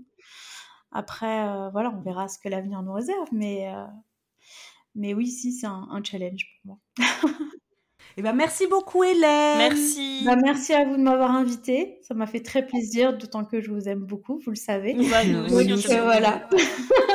On pourra, on te, tu nous fais ton, ton ta facture, ta facture, voilà, à la fin, euh, pour qu'on puisse te payer de nous avoir, euh, d'avoir dit ça. Les, vrais comprendront, les vrais comprendront. à bientôt, très bonne écoute. Au revoir. T'as pas dit Bisette. J'ai pas dit, j'ai pas dit, mais je. Marisa, tu dis, tu dis pas au revoir à notre, à nos auditeurs? Bah dis donc, Marisa. euh, à, nos habitudes, on dit quoi? À la prochaine, au pro... À bientôt pour un prochain épisode. À, plus. À plus, voilà. Ah, c'est ça que je voulais. À, à plus.